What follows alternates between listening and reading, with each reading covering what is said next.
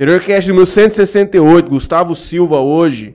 Recebemos aqui no nosso estúdio, modestamente, ganhamos uns, pre- uns presentes da Lareto aqui, que tem também a nossa patrocinadora, estamos com as bebidas, tá com a bebida disponibilizada aqui na nossa mesa. Juninho, compra esse chocolatinho, Juninho, você não quer comer um? Vamos ver esse aí. Ô, você é pica, hein, cara? Ó, o Spawn, você vai pegar Não, um... spawn não, que spawn? Então, Que Gustavo, spawn então. Calma aí, vamos ver.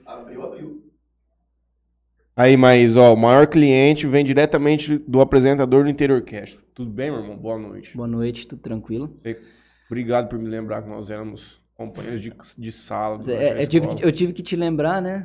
Fiquei numa situação muito delicada. viu? Aqui talvez seja o Ih, sobremesa, talvez, depois. Sobremesa? Talvez. Perfeitamente. Vamos ver, vamos Você ver. pediu alguma coisa pra nós? Você não pediu? Eu não. Surpresa pro convidado. Ah, tipo, Vamos aguardar. 19h30. Vamos receber uma janta aí hoje. Aí sim. É isso aí. Gustavo, irmão do Bruninho. Irmão do Bruninho, velho. Agora olhando assim, parece. parece. A risada é igualzinha do Bruninho. Igualzinho, igualzinho. Boa É noite mais a novo, todos. Bruninho? Não, meu irmão é seis anos mais novo que eu. Seis anos, mas não. Não pa... Tem, é, tem. É, Tem. o HB20 branco, Isso, isso aí mesmo. jogado no chão. Uhum. Gosto Baixadão. também. Não, agora ele Tirou? tirou, tá? Contra o Jesus. Graças a Deus. Bruninho também é pai, viu? Bruninho Antes também é pai? Antes de mim, Antes. de mim. É. Ele, a ele menina tem- dele tem o quê? Uns três Hã? anos, a menina dele? é seis, seis meses mais velho que o meu. A filha dele. Eu vou com inveja e meter um pra dentro. Não, não. Rapaz, olha só, Juninho. E o Juninho, Juninho? E Tô a bem. Priscila? Tudo bem, ela tá bem também. Ô, Priscila, dá um fio pro Franley, moço, pelo amor de Deus. Vai ser nessa praia em Maresi, Juninho. O negócio vai romper a barreira do anticoncepcional, vai acontecer. Bom, o Gustavo, a gente vai fazer um patrocínio aqui rapidão, passar aqui, e aí a gente já dá andamento aí. Quero agradecer aqui Boi Jales Nutrição Animal, Indústria de Processamento de Subprodutos Bovinos, Daniela Godoy Semijoias, Grupo Venturini, referência aí em mármores e granito, Life Institute, Nutrologia e Medicina Esportiva, inclusive semana que vem vai ter o torneio Tamanho do braço do pai. A imagem, isso é louco. É uma pesada, né, Juninho? Tá dando resultado. Pesado. Quero agradecer também a betcerto.net, Melfinet Internet Fibra Ótica, VIP Store, uma loja masculina e feminina. Quinta-feira que vem estará conosco aqui. Vai contar um pouco sobre a loja, um pouco sobre tudo que envolve aí a VIP Store. Quero agradecer também a GSX Clube Náutica, aluguel de lances de 26 a 30 pés, de Mateu Açaí e Solutions IP, empresa especializada em telefonia VoIP. Tem beat tennis essa semana, Juninho? Tem, O que, que vai ter? tem torneio interno do Clube do IP, Você vai pra cabeça? sábado. Vai pro campeão. Quem que é os, os- a dupla top da, da B? A, a, a que tá pra ser batida, É. cara, o, eu acredito que o do Albertinho Maia. O Albertinho, mas tá voando, entrosou muito. Ah, os dois tá. E o Adriano, é A? Não, é todo, não tem, não tem A, É B? é todo mundo B. Ah, então tá todo mundo. Então, que. Ou né? tomo, tomo todo mundo na, na A, hein, podendo dizer assim. Melhor colocado. Califas Burger com a gente mais uma vez. O Herreira Contabilidade, responsável por todas as empresas do Franley Júnior. Um dos maiores empresários, talvez não o maior que o Gustavo, que vai contar a história É, hoje. então. Também um homem empresário, empreendedor, engenheiro, artista. O povo tá perguntando aqui, Pode ler um artista. livro. O povo ficou encabulado com o artista. O povo quer saber o que, que significa isso. A Marília Pupim Arquitetura também tá conosco. O Dr. Felipe Blanco faz transplante capilar, Juninho. Homem que tem cabelo, tá sossegado, não precisa Tranquilo. não. Vou encontrar o Babalu agora no domingo, lá em Rio Preto, casamento do meu amigo Danilo, vai ser uma alegria pra todos. Cafeteria Sato, Juninho. Ontem a Besta tava lá no Alberto, ele não chamou a gente pra ir lá, não sei porquê. A JR Telecom também conosco. A GOB Cidadania, Juninho, que faz a naturalização das pessoas que tiverem algum ancestral europeu. E a Lareto Bebidas Finas. Vou até aproveitar, deixa. Hoje nós somos presenteados pelo Gustavo. Olha que, olha como o negócio é caprichoso. Nós como um presente na Lareto. É esse daqui, viu? É o teu. É igual, fi. Que tá com o negócio que você quer mostrar, ué. O meu já tirei. Entendi, já tirou. Olha como o negócio é especial. Você precisa dar um presente pra alguém. Vem na embalagem, pica. Vem num papel aqui. Papel crepom, isso aqui na minha Papel de época. seda. Papel de seda. Fui presenteado com uma Leopoldina. Se tivesse um super freezer que o Gabriel da Bravo mencionou que gela em 10 minutos, a gente tomava ela hoje. Mas vamos deixar para uma outra oportunidade, a gente toma junto, vou fazer um negócio. Toma, depois você me conta. Essa daí é uma das minhas preferidas. Vou deixar aqui, ó, na exposição também. Põe aí também. Põe aí. Tem necessidade, vai poluir minha imagem. Então põe aqui, ó.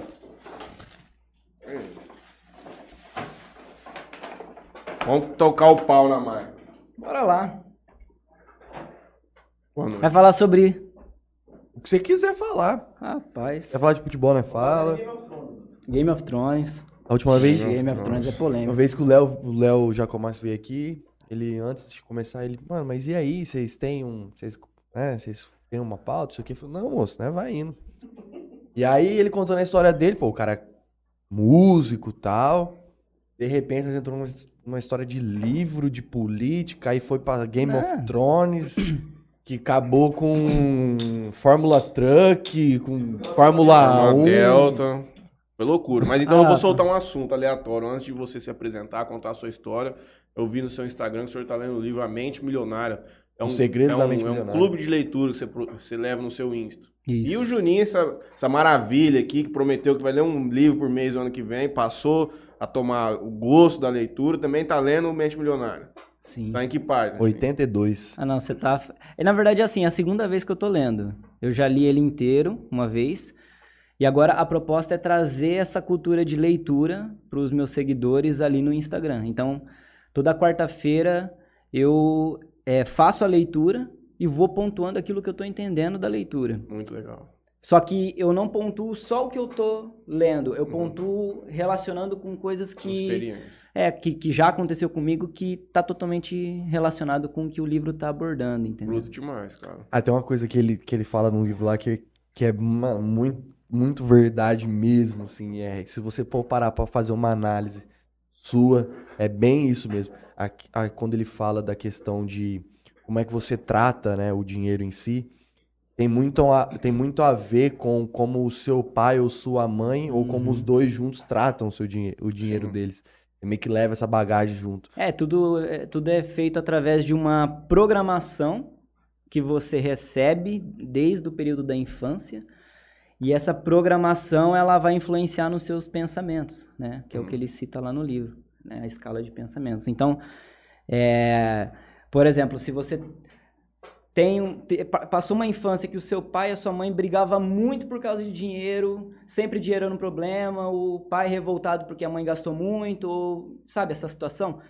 É, o filho ele vai acabar adquirindo uma bagagem de programação de que dinheiro é uma coisa ruim. Ah, Porque no subconsciente dele, ele vai relacionar dinheiro a desentendimento, a briga, entende? Mas aí que, que ele, que, que- qual o efeito para na vida dele praticamente ele Ele entende, eh, por exemplo, aí depende muito, é situacional. Uhum. Numa situação como essa, que, que existe muita briga, ele normalmente, se ele mantém essa programação, ele acaba repetindo isso. Uhum. Então ele vai, ele vai acabar repetindo os mesmos atos com a esposa dele, ele Uhum. vai acabar muitas vezes repetindo os mesmos atos com o filho dele, né? Então ele e, e ele tem um bloqueio.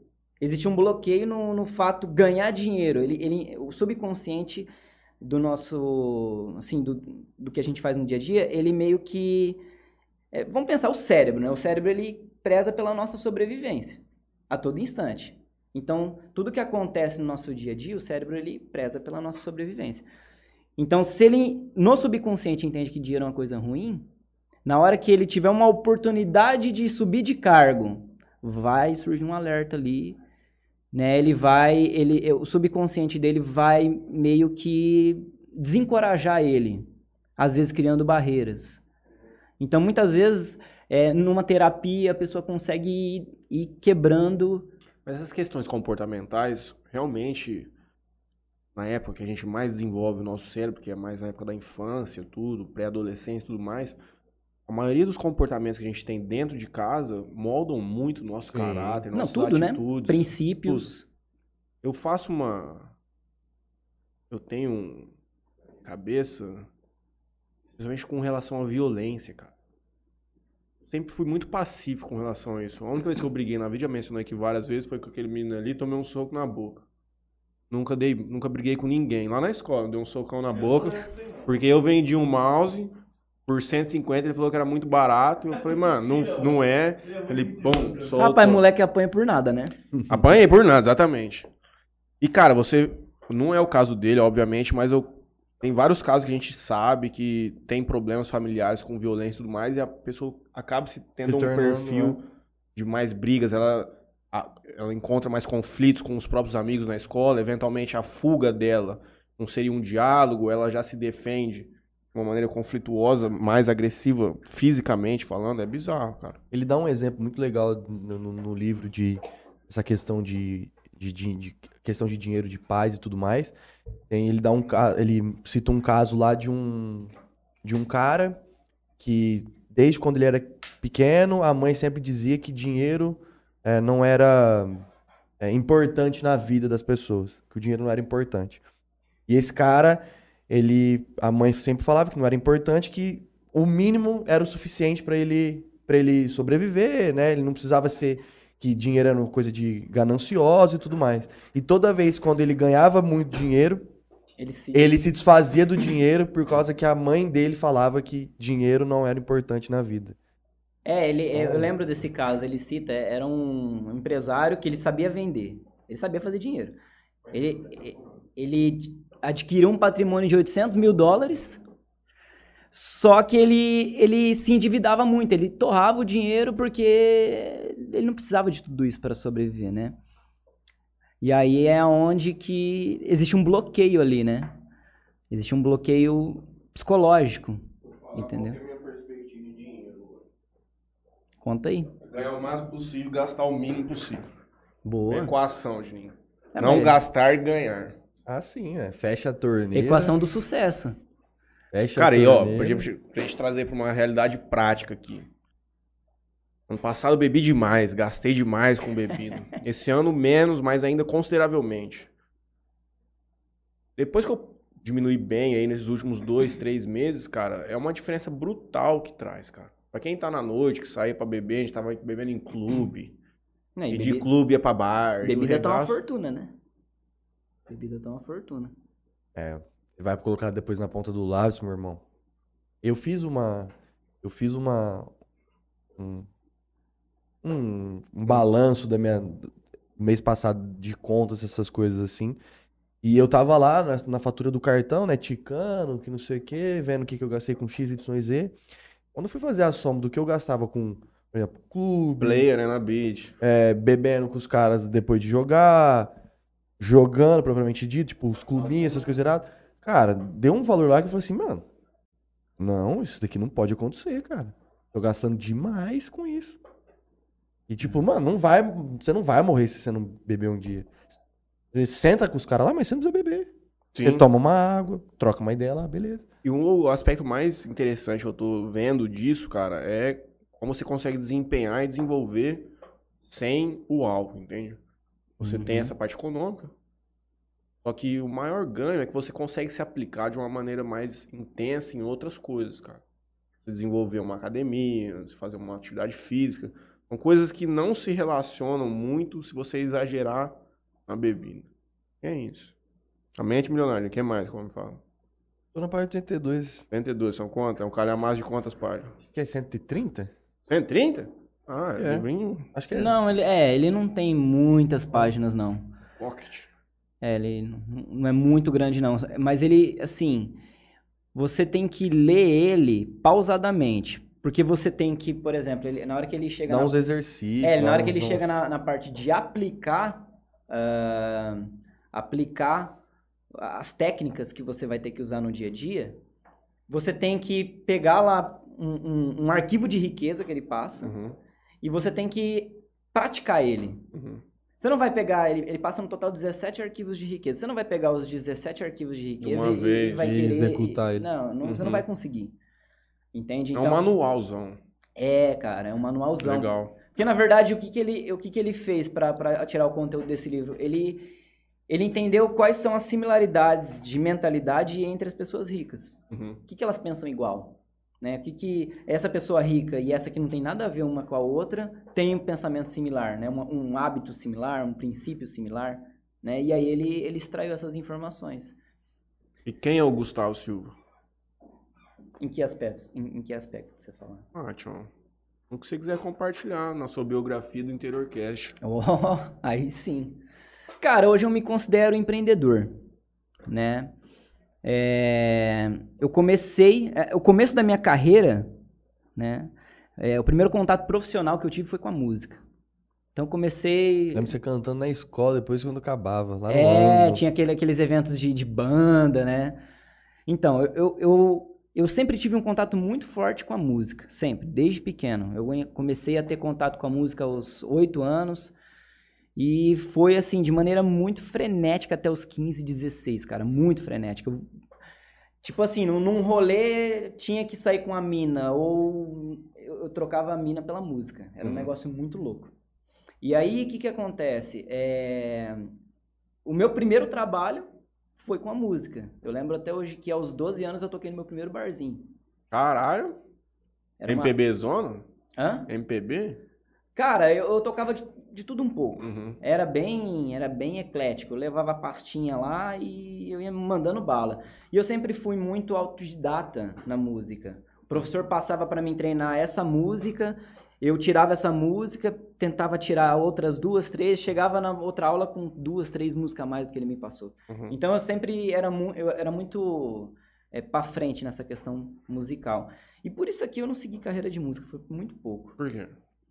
Porque eu, eu falei assim, pô, vou, vou seguir carreira de música. É a primeira coisa que vem na minha cabeça, né? Vou fazer uma UFSCar da vida, vou fazer uma faculdade de música e... E aí depois você vai mexendo no tico-teco e fala assim, cara, eu vou virar maestro. Olha só. Aí não era muito o que eu tava esperando. Mas você chegou a fazer office de música? Não, não. Não cheguei a você começar. Eu cheguei a estudar pro raciocinando. vestibular, mas eu desisti no meio do estudo do vestibular. Não Uhum. cheguei nem a prestar o vestibular. Porque eu falei assim, pô, né? Liguei a, a relação. Hoje a galera que realmente ganha dinheiro com música não fez uma faculdade de música. Não. Cadê entendeu? o sorte? É, o cara né, pegou os contatos certos, Ah. juntou talento, juntou barganha, juntou isso e tal, fez acontecer. E não é uma, uma estrada, um caminho fácil.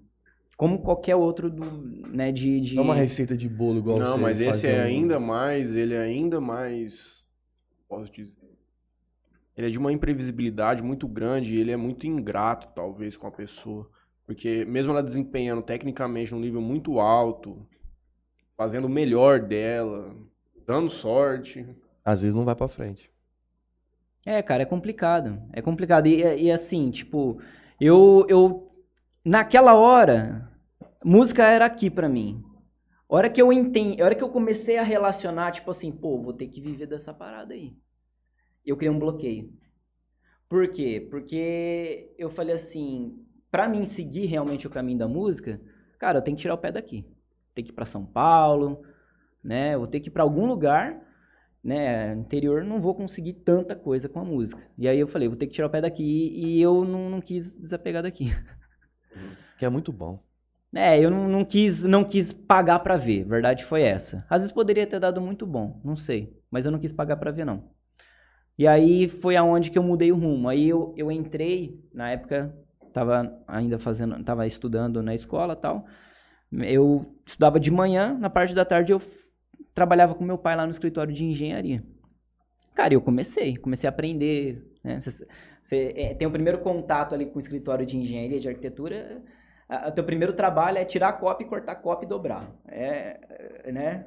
É quase um trabalho de, de, de guardinha ali, entendeu? Né? Às vezes a secretária estava indisponível, você ia pagar uma conta, você ia... Na época a gente não tinha a plotter ainda, então tinha que pegar a bicicletinha e ir lá para tirar uma cópia, voltar, né? Enfim. Então, é, ali eu comecei o primeiro contato com essa área. Cara, e eu desenvolvi muito ali, por quê? Porque como eu tinha meio que perdido esse chão com relação à música, eu acabei apegando muito no que meu pai fazia. Falei, pô, vou seguir aqui, né? Tenho aqui a segurança, vou agarrar É. aqui e vamos, vamos embora, né? E eu fui pegando gosto. Fui pegando gosto pela coisa. Em, é, em 2011 eu entrei na faculdade de engenharia, é, fiz a faculdade. Aí o que, que acontece? Em 2011 tinha um, um funcionário lá no escritório, né, do meu pai, trabalhava junto comigo na mesma sala de desenho. Ele chegou em mim e falou assim, cara, você já ouviu falar no skate shop? Na época, né? Não. Que isso, tal? Né, ketchup? primeira, primeira reação. Ah, Não, não sei o que, que é isso, não. Aí ele foi me explicar, não, é um modelador, assim, pá. Foi onde eu tive o meu primeiro contato com 3D, ali em 2011. Aí eu falei, cara, legal isso aqui, hein? interessante, né? Você, tipo assim, eu tava acostumado com o 2Dzão, né? Que é o projetão em AutoCAD, né? O do- é a planta que todo mundo tá acostumado a ver. Tá acostumado a desenhar aquilo, linha tal, é, dois eixos, x, y, era, era aquilo ali que eu tava acostumado. Aí você pega lá um, um- um programa que você faz um quadradinho, um botãozinho você já transforma num cubo. Você fala, Uhum. Você dá vida ao projeto, vamos da dizer hora assim. isso aqui, interessante. E aí eu comecei a investigar mais, comecei a ir a fundo e comecei a me especializar, mas por conta, sem compromisso, né? E aí, na época eu ainda tinha a versão é, free do SketchUp, então ele não aceitava arquivo de AutoCAD. Eu tinha que desenhar linha por linha a planta No, no próprio na programa. unha no O AutoCAD. ícone do programa é um, tipo um diamantezinho? Parece, cara. É, é, um, é um cubo, assim. É que veio mudando muito, né? Ah, É, o- é, na época que eu comecei a, a aprender, o dono do SketchUp era a Google. Era Uhum. Google SketchUp 8. E aí a Google vendeu o SketchUp para Trimble e hoje é, é ela que, que cuida da- do, do O SketchUp. desenvolvimento do programa. É, mas é, foi, a, a Google foi só até a 8. E aí, cara, ahn, Mas naquela época, lá em 2011, a aplicação disso no mundo real era muito pequeno. O cara não fazia um projeto. O cara, tipo, ia lá contratar Cara, seu pai coisa- pra era- fazer um projeto de uma casa e ele não levava pra esse formato. era coisa do submundo naquela época. 3D. Não, não, não, não era palpável. Para você ter uma noção, não, não existia conteúdo sobre isso. Eu aprendia em blogs da gringa. Ia pegando informação em blogs da gringa, pegando informação em, às vezes, com algumas pessoas aqui e tal. E aí, é, é, você não tem tantos recursos. Hoje, você entra no Google ali, você digita ali curso de SketchUp, aparece 200 para você aprender. Hoje é acessível. Cara, naquela época, não. Porque o 3D não era, não tinha um mercado ainda solidificado. Arquitetos usavam essa ferramenta mais? Cara, assim, na verdade, assim, todo profissional, até desenhistas usavam. Só que o problema é que o 3D ele ainda ele não era ele, ele não era eh, ainda uma realidade no Brasil em 2011. Foi um boom, cara. Foi coisa assim de 10 anos o 3D ele virou a, a casaca no mundo inteiro. Ele era mais forte pra fora, na gringa. Na gringa já tinha cursos, já tinha umas coisinhas aqui, outra ali. Aqui no Brasil, não. Então é- era, uma, era uma dificuldade dobrada, porque além de eu não ter o conhecimento, eu não tinha acesso a recursos, era muito poucos recursos. Então eu aprendi na marra, fu- fuçando pra caramba. E a minha sorte é que o SketchUp ele é intuitivo, ele não é difícil de mexer. Uhum. É, Você vê ali um íconezinho de quadrado, você sabe que é fazer um quadrado. Você vê um íconezinho de bola, você sabe que é É. fazer uma bola. Então é muito intuitivo. E aí a coisa foi. Só que, que nem eu te falei, eu não, eu não tinha eu não tinha a versão Pro, eu tinha a versão Free. Então eu não, é, ele não fazia a leitura dos projetos que a gente desenhava. Então eu tinha que pegar um papelzinho, colocar na mesa e desenhar no SketchUp, linha por linha, é, do zero, do zero, tudo de novo, para levantar a casa. Uhum. Eu desenhava do zero, porta, janela, tudo do zero. Porque eu, na época eu nem sabia que existia uma biblioteca da, da própria, do próprio SketchUp que você baixava a porta pronta, Uhum. a janela pronta. A, a gente viu isso aí com a Marília, lembra? Quando a gente tava fazendo o projeto aqui, que a gente foi lá, ela tava na, na televisão, ela falava, ah, mas esse microfone acho que não vamos usar não. Ela entrava no não sei o que, lá, num Sim. site lá, ela Cara, arrastava o negócio lá, era um outro microfone. Eu falava, rapaz, É, vi." é um site que chama Warehouse. Ali você encontra, cara, qualquer bloco 3D você encontra ali. Você colocar estádio do Corinthians, você encontra lá, detalhadinho, pronto, cara. O negócio é absurdo. Quem é os piques que faz isso aí? É desenhista. Todo mundo que usa. Porque é uma plataforma. É, é uma pla- plataforma coletiva. Então, por Uhum. exemplo, ah, eu desenhei essa caneca. a galera gostei. vai colocando lá. Ah, vou upar lá e vou deixar pra galera baixar. Uhum. É, é, é, é dessa maneira que funciona. É, então, assim, ali foi o primeiro contato que eu tive com 3D. E aí eu fui me especializando, aí foi aonde que eu comecei a entender mais sobre as etapas do 3D. Porque o SketchUp, ele, ele faz parte de apenas uma etapa. Ele é a modelagem 3D. O SketchUp, ele tem a função de pegar um projeto 2D e acrescentar o eixo Z. Dar volumetria para ele. Uhum. Então é isso que o SketchUp faz. Ah. Ele cria volumetria. Então tem essa mesa aqui em eixo XY. Essa linha é aquela linha. Aí eu vou lá no SketchUp e eu consigo criar uma face dessa mesa e puxar para baixo para fazer a espessura. Uhum. Pronto, eu já fiz uma, uma parte, né, uma mesa 3D, vamos colocar assim, né? Então é isso que o SketchUp faz, ele, ele cria volumetria. Só que é uma etapa só. Depois que você criou toda a volumetria, você parte para a etapa de renderização. Você acha bom a gente já colocar na tela, mais ou menos? Ou, Pode, pode colocar. ou deixa um pouco mais pra frente? Ah, tanto faz. É que na verdade é- essas etapas não, não vai Uhum. influenciar tanto É agora. que põe? Pode pôr. Com alguma imagem. Vou abrir um... Ou deixa rodando as imagens, não sei. Léo, tá ouvindo aí nós? Na hora que você colocar, eu coloco de novo. né? Deixa eu só compactar aqui. Na tua cabeça, naquela época, seria uma ferramenta que você meio que transformaria o escritório do seu pai para uma nova realidade dentro desse mundo. Cara, eu não tive esse pensamento empreendedor ainda, nessa época. Nessa época eu, eu fazia porque eu gostava. Uhum. Que eu achava Você achava que massa. era da hora aquilo lá. É, eu achava era um massa. The Simzão top. É, falei, pô. É, falei, ah, cara, um The Sims, pá, massa pra caramba. Eu falei, ah, vou, vou, vou investir nessa parada. Mas eu ainda não tinha essa, esse feeling, pô, se eu trazer isso pro escritório do meu pai, vai dar sucesso, porque nenhum Aperta escritório. F11. Não, quero, depois eu troco. Não Aperta vou- F11. FN, não é? F11 aqui é pra mudar de música. FN. E aí eu não tive esse pensamento empreendedor, não. Uhum. Aí eu, eu, falei assim, pô, vou, vou avançar um pouco mais. Foi aí que eu descobri que existia a etapa de renderização. A etapa de renderização pega essa volumetria que você deixou pronta no SketchUp e é onde você vai colocar iluminação, materiais. Por exemplo, você vê que ali tem um tijolinho, um tijolinho aparente. Uhum. Esse material ele é aplicado e configurado no renderizador. Ah, Onde você, é onde você coloca os detalhes Isso, das, das essa grama paradas. 3D, ela é feita no renderizador, entende? O que que o SketchUp faz? O chão. Aí eu vou no renderizador e puf, faço a grama ficar 3D. Entendi. Então, o renderizador, ele, ele, ele trata de materiais, iluminação, é, é, a parte de sombras, né? Blocos também, né? Os, renderi- os renderizadores, como, por exemplo, o Lumion, que é o que eu utilizo, ele tem uma biblioteca muito bacana de blocos, que você coloca blocos de carrinho, de bicicleta, disso, daquilo. Cara, essa, eu achei essa casa muito massa. massa, né? Conceito de, de condomínio, né? Sem portão. É. E aí, cara, foi aonde eu comecei... Esse projeto você chegou a desenvolver ou aqui? é? Não, cara, é assim.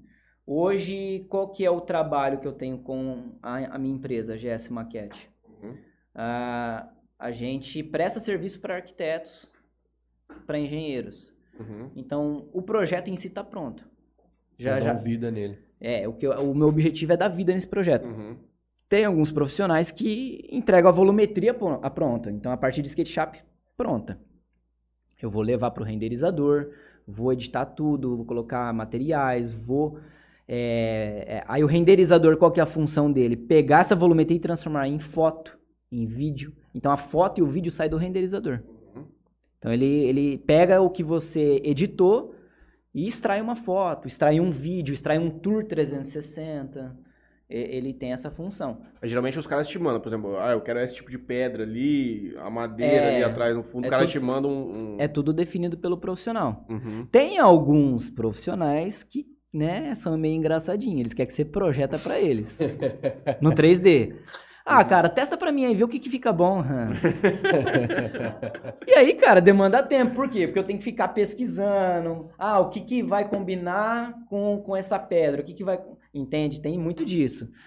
Então aí eu já, eu já, já corto o cara ali. Eu já falo assim, cara, o negócio é o seguinte: é, se você quer que eu faço testes É tal. um outro preço, meu patrão. É, não, tem o custo adicional, tem, tem ali o, né? Uhum. Porque é complicado, cara.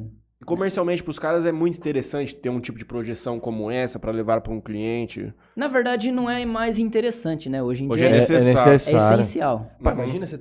Imagina se o É, cara, Você consegue visualizar, o exatamente. cara né? desenhou pra você, a tua casa, de repente o cara mostra os papéis pra você, só aquele monte de quadradinho, rabisco assim, ó, acho que ainda tá pensando assim e tal. Uhum. Que eu acho que vai ficar assim, ó. Você, você mostra que o cara fala assim, rapaz. Cara, e, e o 3D, ele ajudou todo mundo. Todo mundo se beneficiou do 3D. O arquiteto, porque hoje ele não precisa é, é, se matar para tentar explicar um projeto. Uhum. Ele mostra uma foto. Então, uma, é uma foto é muito mais fácil do cliente entender do que ele, ele ficar tentando... Explicar um conceito É, do com- não sei do que. O convencimento, né? A persuasão de venda foi, é muito mais fácil hoje por conta do 3D. Uhum. É, os vendedores de revestimento, de pedra, se beneficiam muito. Por quê? Porque se o piso da Portinari tá ali e o cliente gostou daquele piso, ele vai comprar aquele piso. Ele não vai, Vai comprar, comprar uma segunda opinião. Não, eu quero igual a foto. E aí a Portinari se beneficia. E ela sobe esses arquivos base dela, por exemplo. Cara, então, é uma briga constante. Por quê? Né? A gente vai chegar na, na minha Então empresa. vamos voltar, vai, volta. Aí 2011 começou a mexer com isso aí, começou a se especializar depois. É, eu, eu, eu, na época, eu levava mais na brincadeira. Eu não. Um hobbyzão ali, ficar é, testando eu as ficava coisas. ali testando e tal. Inclusive, até levar umas comidas de rabo do meu pai. Não, vamos, tem que adiantar aquele projeto. Pá. E eu tava mexendo com 3D. E aí, a hora que eu senti segurança, que eu fiz lá a minha primeira foto, eu falei assim, cara, vou trazer isso aqui pro escritório. Foi aonde que aí eu cheguei no meu pai, mostrei pra ele. Ele falou, ele primeiro, porque assim, na- naquela época, uma foto tosca era coisa absurda, era sensacional. Você não tem a, a foto do seu primeiro, né? Cara.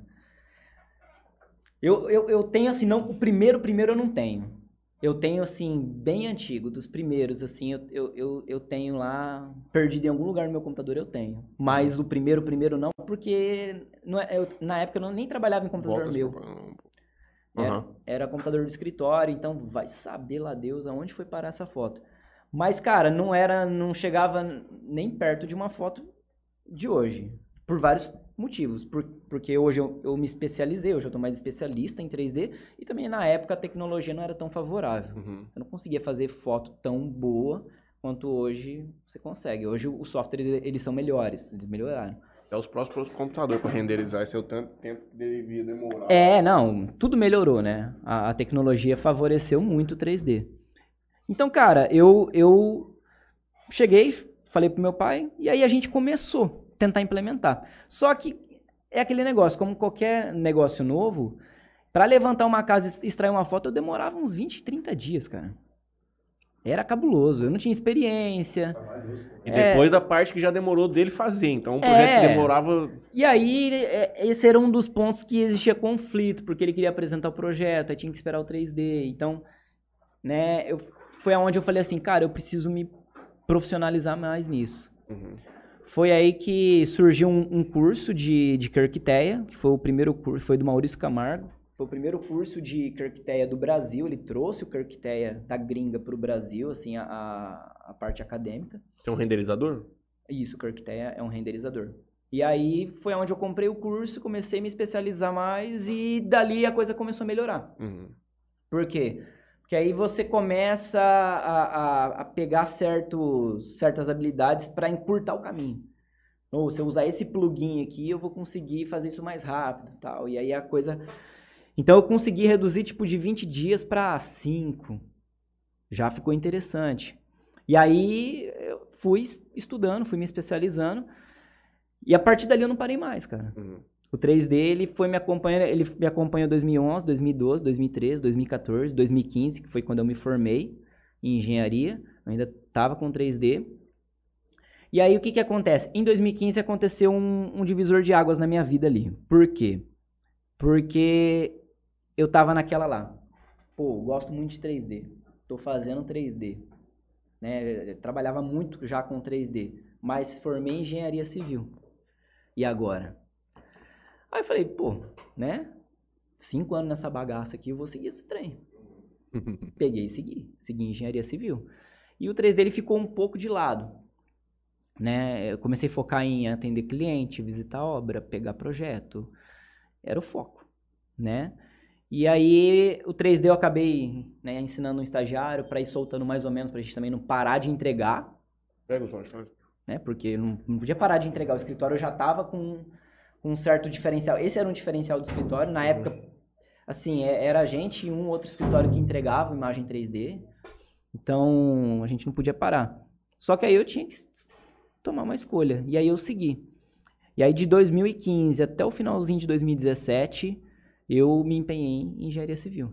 Ali é, foi um, um- um, vamos colocar assim, um período que eu aprendi muita coisa, que eu vivi muita coisa e que chegou um momento que eu estava um pouco infeliz. Porque é muito mais fácil você atender um cliente profissional do que um cliente final. Uhum. N vezes mais fácil. Um cliente final, é, você tem que usar argumentos um pouco mais mastigados para convencer ele das coisas. Então, por exemplo, você criava um negócio diferente, é, era difícil lidar. Às vezes ele não entendia, aí você tinha que tentar explicar. E, e assim, eu não, não tinha muita paciência para lidar com, com esse tipo de situação. E também não era o tipo de engenheiro que gostava muito de ficar em obra. Uhum. Não gostava de ficar é, resolvendo bucha de obra. Nunca tive paciência para resolver bucha de obra. Eu era muito mais de escritório mesmo. Tanto que a divisão nesses dois anos era assim. Meu pai, ele projetava, visitava as obras. Eu fazia projeto elétrico, projeto hidráulico, projeto estrutural. Eu, eu cuidava dessa parte complementar do escritório. Então, foi onde que eu comprei curso. Eu acabei me especializando também nisso, né? E era a, a, a minha principal função ali. E quando tinha um cliente, a gente apresentava junto tal. Mas, cara, é, eu, fui, eu fui meio que injuriando. E aí eu cheguei na minha esposa, falei, ó, não tô muito contente com a situação, não. não sei, sei lá, eu... Mas você continuava fazendo os 3Ds, os projetos que vocês conduziam? Ou você tinha. Muito pouco. Você tava contratando terceiro pra fazer? É, tinha um estagiário ali que fazia tal, eu, eu, faz, eu, faz, eu coordenava, eu fazia, mas era muito pouco. Uhum. É, mas eu falei, ó, hum, acho que eu não vou continuar seguindo com, com engenharia, não. E foi, e foi uma quebra de tabu pra mim, porque imagina, né? Você estudou cinco anos, meu pai é engenheiro, meus dois tios é engenheiro. Tu- é, minha família toda tem relação com Meu irmão tá construção civil. arquitetura, né? Meu irmão fe- tá, tá fazendo ainda arquitetura. Então, é, pra minha família, para mim chegar pra minha família e falar assim, ó, o negócio é o seguinte, eu fiz cinco anos de engenharia, mas não vou seguir essa, essa pega aí não. Cara, foi, foi complexo. Foi, foi uma decisão difícil, né? Mas não me arrependo até hoje. Pelo menos até hoje eu não me arrependo. E aí a gente falou, não, vou, vou seguir o rumo do 3D, que é o que eu tinha gostado mais. Só que aí, o que que acontece? Eu, eu falei assim, bom, eu, eu sou muito assim, se eu for seguir esse caminho, eu vou tentar ser o melhor nisso. Né? Eu sempre fui muito criterioso. Então, que nem na época que eu tava fazendo projeto estrutural, elétrico e hidráulico, cara, eu estudava pra cacete isso. Uhum. Estudava, lia a norma, estudava os programas, tentava, enfim, eu, eu, eu dava o sangue pra tentar ser o melhor naquilo. Falei, não, então se eu vou seguir 3D e eu vou abrir mão disso aqui, eu preciso, eu preciso me dedicar. Eu preciso realmente fazer um diferencial, né? Foi aonde que eu acabei comprando o curso de Lumen, também do Maurício Camargo. E eu acabei estudando, estu... né? É, Na época era Lumen 8. Isso lá em 2000 e... finalzinho de 2017, comecei em 2018. E aí minha esposa falou assim, ó, é, começa a gravar uns stories, né, no Instagram, começa Aparece nas redes sociais É. aí. E, cara, eu sempre, sempre fui muito introvertido. É, a- a- os seguidores às vezes não acreditam, mas eu sempre fui muito na minha, quietão. Uhum. Isso às vezes me ajudava muito, porque quando eu preciso focar numa coisa, eu foco no full, cara. Eu ponho uma música ali, eu esqueço do resto da vida. Eu, eu- o negócio flui muito. Então eu entro no meu mundo ali, minha esposa fala que eu fico no meu mundinho. Eu entro no meu mundo ali, cara, e, e- e eu sempre fui muito introvertido. Então pra mim foi, foi um, é, assim, sair dessa zona de conforto e começar a gravar story foi difícil. A gente tem essa dificuldade também. que Até hoje. É difícil. Só que é, eu entendo, hoje eu entendo assim, você nunca pode sair da zona de conforto. Você precisa ampliar a sua zona de conforto. Então, imagina assim. Pra mim foi difícil gravar os primeiros stories. E aí, insisti, sair da zona de conforto. Gravei meus primeiros stories. E eu insisti nisso. Então é, é aí que a, a resiliência faz toda a diferença. Você não pode desistir, você tem que continuar. Continua, vai. Depois de um tempo, você percebe que tá natural. Você não tá mais sofrendo pra fazer aquilo. Você abre um, Você muda as expectativas. É, que é, você no abre um negócio. Instagram e você grava um story e E boa. boa. Uhum. O que que aconteceu? Você voltou pra zona de conforto. Mas agora é uma zona de conforto maior. Uhum. Agora é uma zona de conforto que você pode gravar história a qualquer momento. Então você ampliou a zona de conforto. Aí você tem que o quê? Sair de novo da zona de conforto para você continuar evoluindo. Pô, vou começar a fazer live. É mais outra saída. Aí você faz a tua primeira live. Você faz pra ninguém. Uhum. E aí você, mesmo, mesma história, resiliência. Você vai. A hora que você percebe, você simplesmente abre o celular e faz uma live. Não importa com o que, que tá acontecendo. Você aumentou mais ainda a zona de conforto. Uhum. Então hoje eu, eu enxergo que o crescimento, né, um profissional, um empreendedor que ele, ele é considerado grande, é um profissional que está numa zona de conforto absurda. Uhum. Ele, ele já conquistou muita coisa, então para ele sair da zona de conforto tem que ser uma coisa muito fora da curva. Nem, ó, eu nunca eu nunca participei de um podcast. Então isso para mim foi um, um, um pé fora da zona de conforto. Uhum. Porque Dá uma eu- entrevista assim, mas já, já foi entrevistado pra algum Não, nada? nunca. É, Na verdade, assim, é, o, que eu, o que eu faço é celular. Uhum. Diretamente com, Ah. com- E eu tive um problema muito sério com isso, porque em, 2000 e- em 2019, eu já tava com uma certa audiência, eu já tinha acho que 6 ou 7 mil seguidores. E teve um evento em São José do Rio Preto. Não sei se vocês conhecem, é o evento do Reset. É um evento de empreendedores, tecnologia, eles trazem coisas sobre inteligência artificial e tal. É o do Vitor lá? É, do Vitor, do, do Eduardo Barros. Do Barra de Fernandópolis. Não conheço. Galera, gente boa pra caramba. E- O Du, do, do- o Du era da minha sala em São Paulo. É, Aproveitar que vocês estão. fica à vontade. Deixa eu agradecer a Simone mais uma vez, o Gerard, que nos presenteou, vai me tirar da dieta hoje. Eu falei pra ela que eu não queria, mas não teve jeito. Já comeu lá no Calife, meu irmão? Já. Faz tempo que eu não vou lá, cara. Faz tempo que eu não. Perdendo, não, não- Tá top lá as coisas. Meu Deus do céu.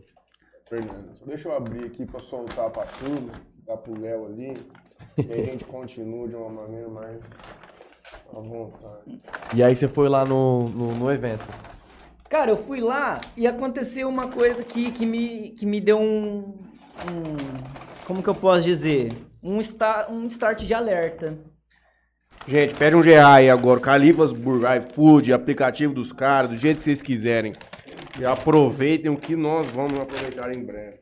É, não não. Eu tinha dificuldade de conversar com as pessoas pres- no presencial. Eu tinha uma trava. Tipo assim, de cumprimentar, por exemplo, eu, eu precisava cumprimentar certas pessoas pra criar uma relação, pra deixar um cartãozinho, pra tentar fechar uma parceria e tal. Eu travei, cara.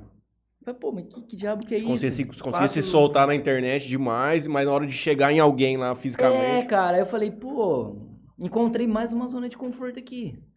E eu Hum. falei, eu- e, e aquilo ali, aquilo ali. Eu não diria que me frustrou, mas me deu um start de alerta. Eu falei, eu preciso mudar isso. Porque não basta, cara, você se relacionar digitalmente. Você tem que ter relações fora da internet também. Uhum. Fora da internet tem uma vida toda ali acontecendo. E como que era a sua vida nesse momento, nesse aspecto mais interpessoal, assim, com amigos e tudo mais? Tava mais recluso com a sua esposa? Ou tava saindo, conhecendo novas pessoas em bares e tudo mais? Como que tava?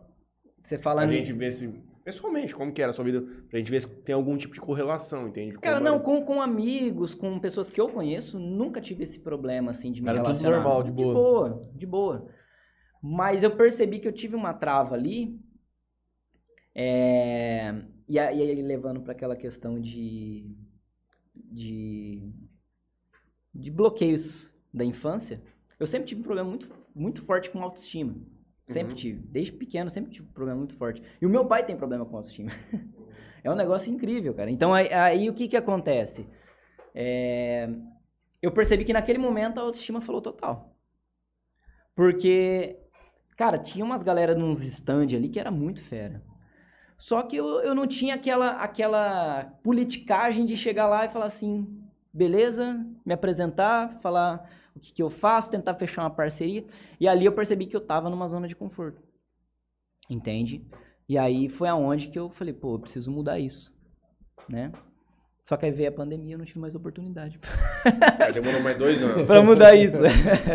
é, não, é, eu não, não consegui participar mais de eventos ao vivo assim, porque, porque a pandemia bloqueou tudo, né? Deixa eu só ver o que, que veio aqui pra eu Mas tá dividir lá pro agora. Léo. Tá, aos pouquinhos tá. Inclusive, o Hum. próprio evento do Reset eles fizeram, mas foi tudo online. Dois lanches. Tudo online. E. Meu irmão, é o melhor Come nugget que você vai comer na tua vida. E aí tem que chamar de empanadinho de frango. Na realidade. Quer que eu leve lá pro Léo? Esse aqui é lanche também. Não, acho que não é. É um Nuggets gourmet esse aqui. Quatro lanches. Leva lá pros. João, você pode comer agora, você pode ficar à vontade. Fala isso pra mim não, que eu, eu gosto de comer, hein, mano. Leonardo, se você quiser pegar uma empanadinha de frango, uma batatinha, se movimente. Mas é teu garçom, rapaz? Essa questão dos eventos aí estão voltando agora. Tá, cara, e eu preciso. Eu preciso mudar esse cenário. Porque eu não sei, eu não me testei de novo. Eu não sei se eu ainda tenho. Eu não sei se eu ainda tenho esse bloqueio. Mas eu entendo hoje, depois de, de estudar, de, de, de me relacionar com outras pessoas mais experientes do que eu, que isso é uma zona de conforto. Mas na internet você chegou a desenvolver essas parcerias. Você, na internet Sim, você era um leão de DM no, no Insta, mandava DM pra todo mundo. Cara, se não- apresentava, tranquilo. Nu- nunca tive problema. Hum. Na verdade, já, já tive problema no começo. Hoje eu não tenho mais. Hoje, hoje precisar fazer uma live eu faço, precisar. exemplo, meu, meu pro... Vai lá, vai lá. É, eu não, eu não tenho, eu não tenho assim, com relação à parte digital, eu não tenho trava, entendeu? Nossa, eu tenho Por demais, exemplo, eu demais. tenho. Eu, hoje eu tenho o programa em si, isso aqui pra mim sempre foi muito natural, sempre consegui fazer com muita naturalidade. Mas essa parte do Insta e tudo mais, tinha, tenho muita dificuldade de colocar ali, de fazer um. É, é uma zona de conforto. Sim. Mas, por exemplo, se eu, eu prefiro mil vezes ter que falar com alguém pessoalmente pra desenrolar um negócio do que ter que fazer um story no Instagram pra chegar nessa pessoa da mesma maneira. É, isso aí, isso aí, o entendimento que eu tive na época é que a gente tem medo do julgamento. Sim, esse é o ponto, claro. Porque você tá conversando com uma pessoa no presencial, você sabe quem é a pessoa que tá Uhum. ouvindo, você conhece a pessoa. Numa- na internet você não sabe quem tá vendo, o que essa pessoa pensa sobre você, e é aí que tá a virada de chave. A hora que você simplesmente ignora esse tipo de, de questionamento Uhum. interno que você tem, a coisa simplesmente acontece. É exatamente isso. Porque é- é- o problema das pessoas hoje com a internet é se chama julgamento. E, e o julgamento começa nos familiares. Quando eu comecei a gerar conteúdo, nossa, eu era muito zoado, mano. Era? Ixi, a galera zoava, é blogueirinho, é GS Maquete, que não sei o quê. Nossa, a galera caía, caía matando na zoeira, mano. Uhum. E assim, eu, eu beleza, eu levava na esportiva, entendeu? Porque você já tinha na sua cabeça que aquilo ali era, É, era uma outra eu- pegada. Eu já, já, já era. A hora que começou a zoeira, foi um momento que eu comecei a ter um pouquinho mais de audiência e era um momento que eu já tinha saído dessa zona de conforto. Uhum. Então, não me afetou tanto, não. Uhum. Né? Na verdade, assim, é... eu simplesmente segui. Só que é, hoje o problema das pessoas com a internet é esse, né, cara? Nossa, se eu gravar isso aqui e falar, nossa, o que, que será que, né? Vamos zoar, não vamos? meu familiar vai achar? O que, que será que. Meus né? amigos vão falar alguma É, coisa? meus amigos vão falar, né? E é, é, é- é o problema. Uhum. Só que isso daí é, é- é uma trava que você só vai conseguir quebrar fazendo. Não tem outro jeito. Entendo. E eu acredito, né, que é, a- a- o bloqueio presencial é a mesma coisa. Você só vai conseguir quebrar fazendo, Uhum. enfrentando. É, não tem outro, não tem outro, outro jeito. Né, Não vai, não vai ter uma técnica que você estuda que vai fazer É. você abordar a pessoa de uma maneira que você vai se sentir confortável. Hoje Porque você acha que você- você tá como nesse aspecto? Em que sentido você fala? É, no presencial? Uhum. Cara, eu não sei. Porque eu não, eu não consegui testar ainda é, de novo, depois desse evento que aconteceu. Eu acredito que hoje eu vou, vou estar mais tranquilo. Uhum. A segurança profissional vai te permitir também. É, e, e eu, e eu- hoje eu tenho uma mentalidade um pouquinho diferente. Entendeu? Eu percebi que deu uma virada de chave muito, muito hardcore depois que meu filho nasceu. Todo mundo fala isso. A sua mudou em qual, qual sentido? Qual aspecto? Cara, em todos, na verdade. Porque assim, é, antes do meu filho nascer, se eu gravava um story, era pro meu sucesso. Se eu é, vendia um curso, era pro meu sucesso. Se eu fazia um 3D e ganhava uma grana, entende? Era sempre assim, sucesso meu, da minha esposa, era um sucesso muito. Não diria é, vago, mas um sucesso pequeno, que eu considero pequeno hoje.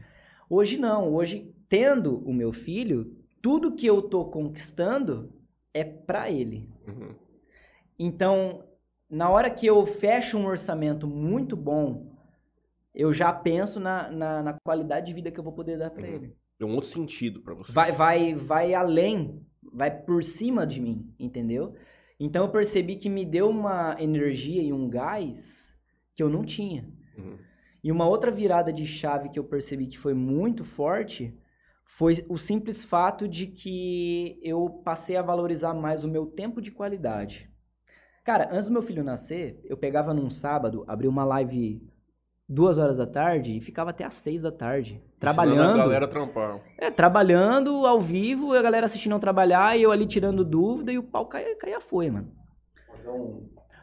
Hoje não, eu, eu trabalho, Obrigado. eu trabalho de certa maneira de semana para que eu não precisa trabalhar tanto mais no final de semana. Uhum. Que eu quero ter um tempo de qualidade com meu filho. Então foi aonde que eu comecei a pensar assim, pô, como que eu posso fazer o meu dinheiro trabalhar mais por mim para que eu tenha mais tempo para passar com meu filho? Uhum. E a- foi aonde que eu comecei a, a enxergar certas oportunidades que eu não, eu não tava enxergando sem o meu filho, entendeu? E ali, nossa, ali teve muita virada de chave. Foi pra onde? Isso aí 2019, mais, né? A gente parou mais ou menos a sua história cronológica ali de 17 pra 18. Isso. Foi, foi aonde eu comecei a gravar story, foi Uhum. onde eu comecei a gerar conteúdo sobre 3D. E uma coisa que. é- E ali eu, eu aprendi um, um ponto muito importante. Quanto mais você ensina, mais você Você aprende. aprende. Cara, é incrível isso. Uhum. Porque você, tá, você precisa sempre se sentir preparado para ensinar alguma coisa para alguém. Eu não vou chegar aqui e falar com você um assunto que eu não tenho propriedade. E fingir que eu tenho propriedade. Esse é, o, esse é o grande core do Interior Cash. Porque a gente fala muito sobre coisas que nós não temos certeza. É. Ah, mas aí vocês são os hosts. É, mas é, é uma brincadeira, isso é uma piada. Mas, mas, faz, é, mas é verdade, faz todo sentido. Uhum. Vocês precisam ter flexibilidade, porque Uhum. esse é o negócio de vocês. Eu, eu, se eu vier aqui e falar sobre um tema que eu não tenho propriedade, Você veio aqui especificamente pra alguma coisa. É, eu não vou estar enganando quem tá assistindo, eu vou estar me enganando, Uhum. entendeu? Eu não vou ficar jogando conversa fora. Então, é, eu, eu tinha muito essa, essa premissa, né? Então, pô, eu tô gravando story, eu preciso saber o que eu tô falando. Eu não vou ensinar algo que não faz sentido pra mim. Eu, eu nossa, eu sempre fui muito criterioso com isso. Eu só vou ensinar aquilo que eu acho importante pra mim. Se não é importante pra mim, eu não vou ensinar só Uhum. porque vai dar like ou só porque vai, vai dar engajamento. Eu nunca pensei assim. O pessoal segue muito essa linha, pô, ah, vamos postar um- esse conteúdo aqui que ele tá no hype. Né, as trends, esse conteúdo tá no hype e tal. Cara, se não é importante pra mim, se não faz parte da, da minha ideologia, eu não vou. não- E outra, você tá usando a ferramenta não é pra ganhar likes só vivendo É, disso aí. a, a, propo- a proposta A é. proposta é outra. É, a proposta ali é, é tentar trazer conteúdo mais de alta performance. Então, da- daquilo que, que, te- que tá relacionado com o que eu acredito, com o que eu estudo. Então, foi onde eu comecei a trazer esse conteúdo pro Instagram. Isso me obrigou a estudar muito. Isso transcendeu um pouco a questão da maquete já, do 3D, já começou Total. pelo lado pessoal, já desenvolvimento pessoal tudo mais? Total, porque o que que acontece? É, quando eu ainda tava só na música, eu cheguei a dar aula de música um período. E eu gostei pra caramba, cara, na época. Só que aí, né, mudei o rumo, acabei hum, saindo dessa, dessa linha. E nesse período que eu comecei a gerar conteúdo, eu tive a oportunidade de dar uma aula de 3D presencial pra duas pessoas. Uhum. E eu gostei pra caramba, cara. Falei, pô, achei aqui um feeling. Eu gosto de ensinar. Isso aí não é algo que você simplesmente desenvolve. Ou você gosta ou você não gosta, É. cara. E não é nem gostar também, tem que saber ter Tem o jeito da saber. coisa, É, né, não, cara? não- não adianta, mano. Não é algo que. Então eu falei, pô, eu posso usar esse isso a meu favor porque eu gosto. Não tem nada melhor do que você você construir um negócio em cima de algo que você gosta. Uhum. E aí foi onde eu comecei a ensinar muito no Instagram. E aí passou um ano e meio, mais ou menos, fin- finalzinho de 2019, eu falei assim, eu vou lançar um curso. Na época, eu, eu gerava conteúdo de Lumion, que é um renderizador. Que é o Uhum. renderizador que eu, eu utilizo até hoje, inclusive. E eu falei, vou lançar um curso de Lumion. Só que aí veio aquela questão, né? Mais zona de conforto. Pô, eu nunca lancei um curso na minha vida Como é que faz isso? né? Eu sabia ensinar. Se precisasse gravar uma aula, eu sabia gravar. Mas e aí? Tal, eu tinha mais ou menos É uma coisa muito maior. tinha uma noção de upar lá na Hotmart e tal, mas era muito vago. Eu falei, pô, preciso das duas uma, ou eu pego um atalho, ou eu perco aqui, sei lá, seis meses, um ano estudando full. E na época eu tava muito sobrecarregado, eu, eu preferi pegar um atalho. E aí eu entrei em contato com uma plataforma de cursos, que é a galera do projeto Jovem Arquiteto. Entrei em contato lá com eles no direct, sem muita perspectiva, porque eles tinham uma audiência bem alta. Falei, mano, esse cara nem respondeu. Você queria se juntar ao grupo. É, falei- porque eles não tinham curso de Lumion lá ainda, na Uhum. plataforma deles. Falei assim, cara, vou... não tem nada a perder, Ah, vou mandar. Mandei mensagem lá, falei, cara, ó, o negócio é o seguinte, eu trabalho como especialista de Lumion e tal. E na época, cara, eu tava muito hardcore, eu tava gerando é, Reels todo dia. Na, na verdade, não era Reels, né? Era vídeo, na época não tinha Reels ainda. Era, LGTV. É, era vídeo todo dia, era post, era story cabuloso, tipo, um monte de story, tava gerando muito conteúdo, live e tal. E aí eles viram, gostaram do meu conteúdo e falaram assim, não, vamos, vamos fazer, vamos marcar. E aí eles, eles são de Campo Grande, tive que pegar carrinho, ir lá em Campo Grande. Foi muito bom porque eu conheci Campo Grande, porra, que cidade do caralho, mano. É diferente lá. Não, é outro, é outro, é outro padrão. A Chegou- gastronomia de Campo Grande é. Conheceu a cidade administrativa lá? Uh-uh. Que é a parte que tem o fórum, as fiquei muito secretarias, a prefeitura. Eu fiquei muito pouco lá. Um negócio diferente. Várias cidades têm isso, né? Eu conheci lá.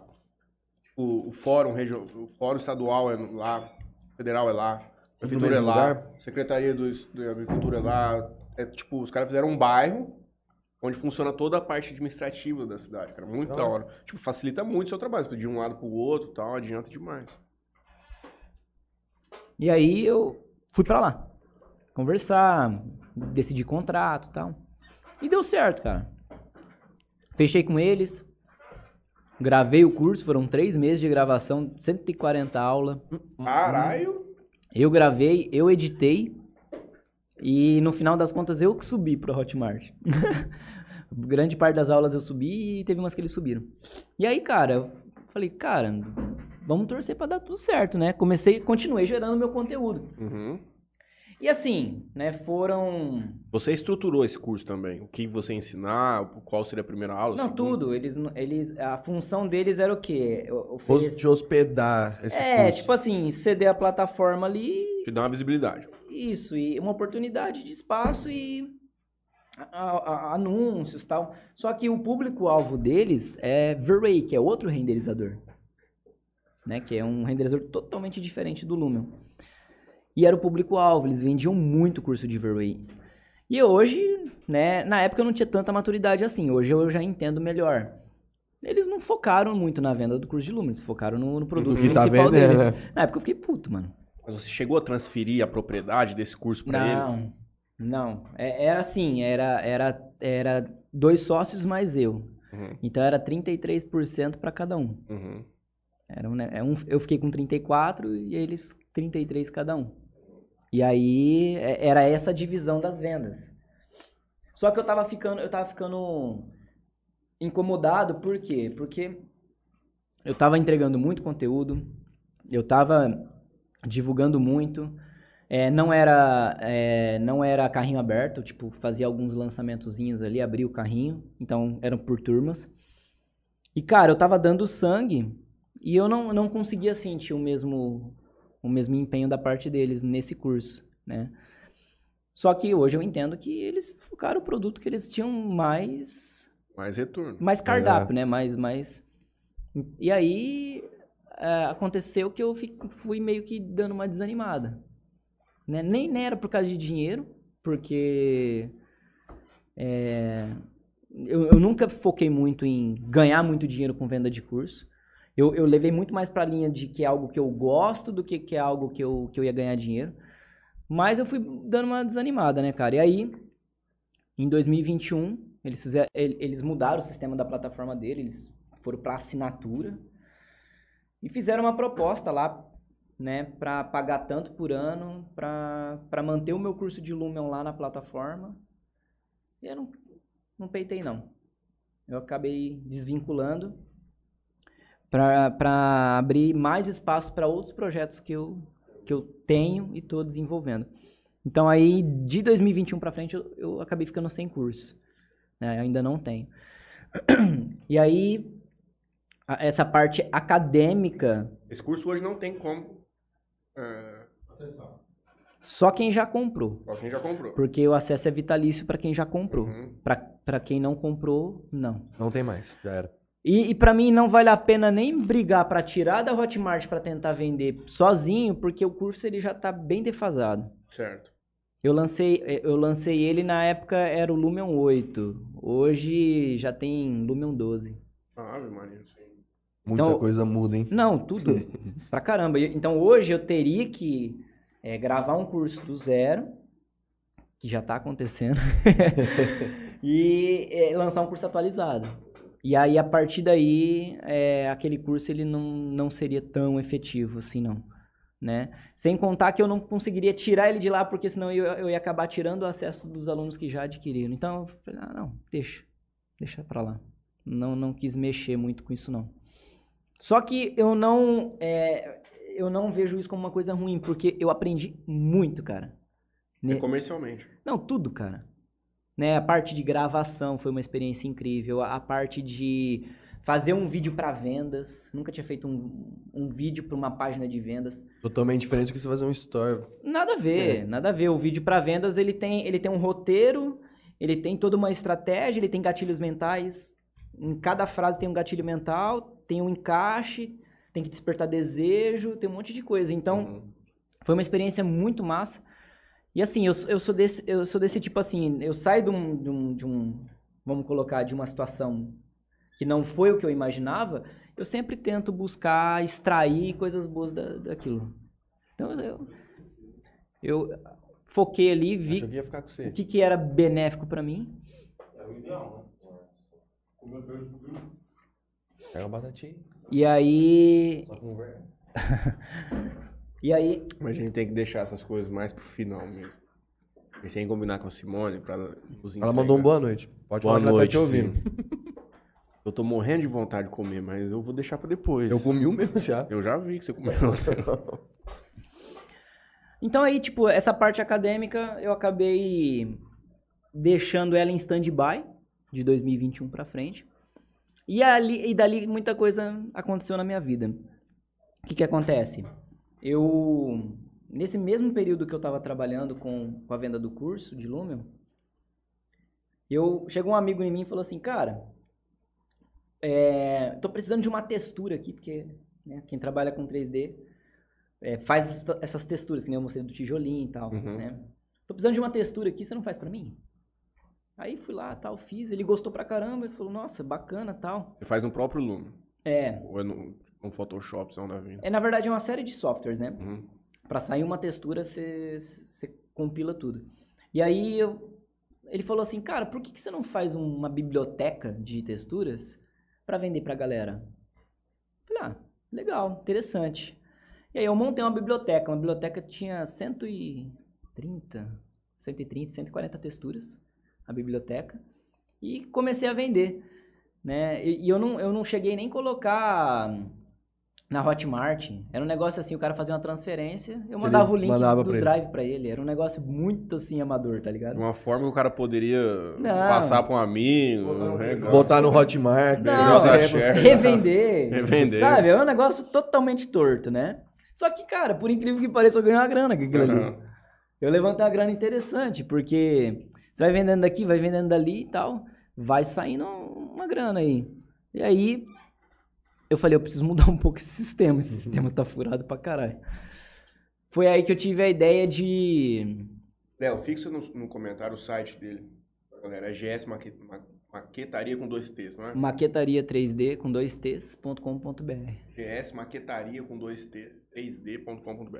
Não, é sem o GS. Sem o GS, Maquetaria 3D, perdão. perdão. Isso, maquetaria3d.com.br. Ah, e aí, falei, eu vou mudar o sistema. Foi onde eu criei um grupo de Facebook privado. E aí a galera me pagava por mês pra estar nesse grupo. E eu despejava a textura ali no grupo. 1617 texturas É, tem hoje. tem. Rapaz. E aí eu despejava a textura ali.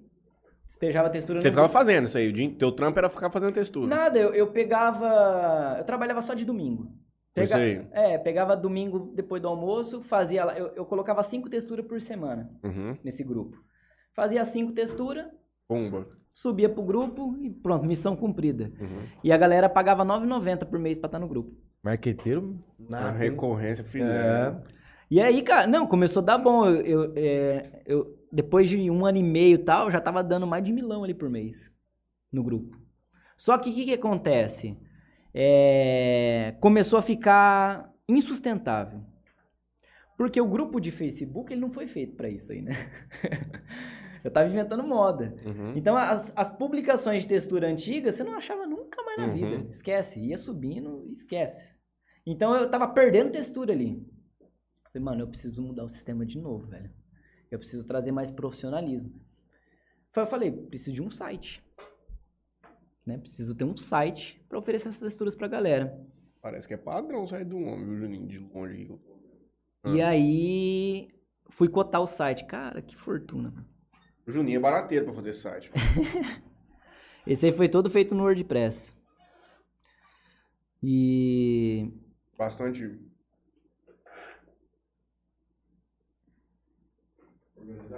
É da hora que, por exemplo, ele coloca aqui, por exemplo, isso aqui é um tecido. né? E nesse caso aqui não tem uma segunda imagem. Mas você pega uma textura, enfim, você Tá passa, TV por, isso aí, Juninho. você passa pro lado, ele meio que ele já simula em algum lugar pra você ver como é que.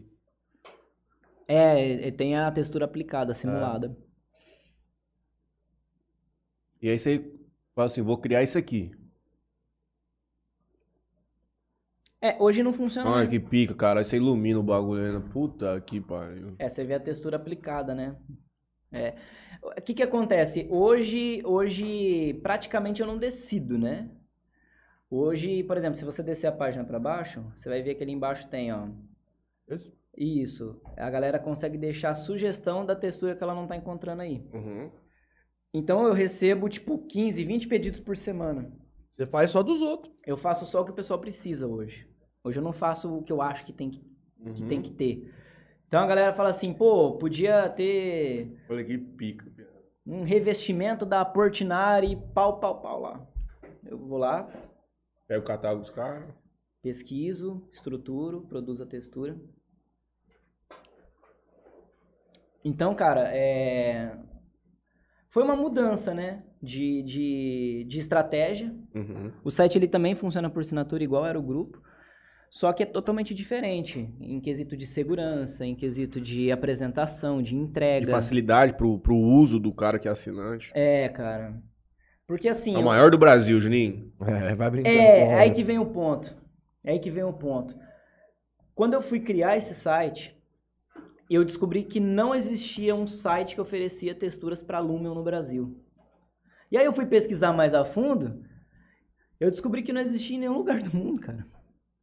Caralho. Não tinha um site que oferecia texturas configuradas para Lumion. De uma maneira personalizada. Não, assim. Você não mostrava num blogzinho uma ou outra. É, igual o que- tinha caras igual você que fazia no É, o Face. pessoal fazia o quê? Vendia packzinho no Drive.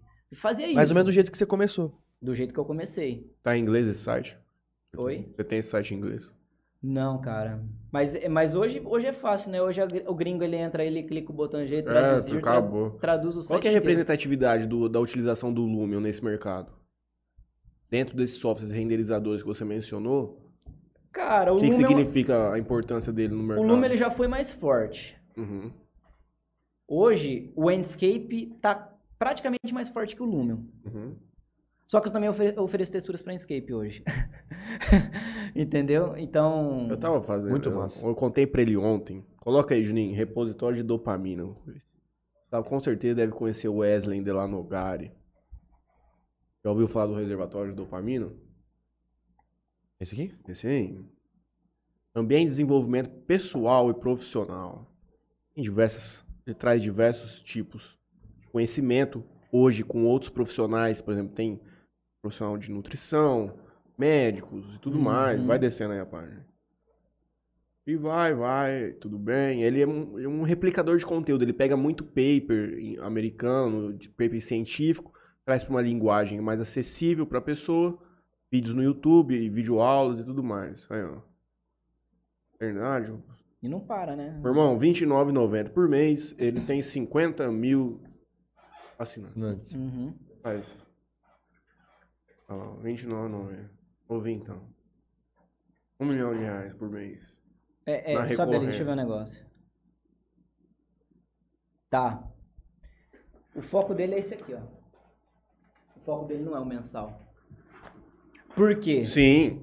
Ele quer vender o meu. Ele, ele pensa no, no ticket ano. Não, e outra, é, o anual ele, ele, ele aumenta muito o ticket mensal. Por exemplo, se eu, se eu vendo ali, ó, tá R$19,90 por mês, mas na verdade é, é, o cara vai pagar 240 reais. de uma vez, é, de uma, de uma Uhum. vez É, só. porque se ele parcelar em 12, vai sair muito mais.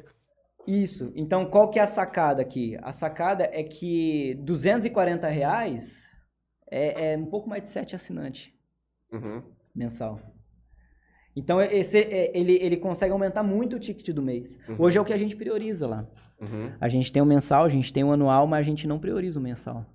Uhum. Tanto que se você comprar o anual, ele é 50% de desconto em relação ao mensal. Seis meses de mensal, paga o anual. Uhum.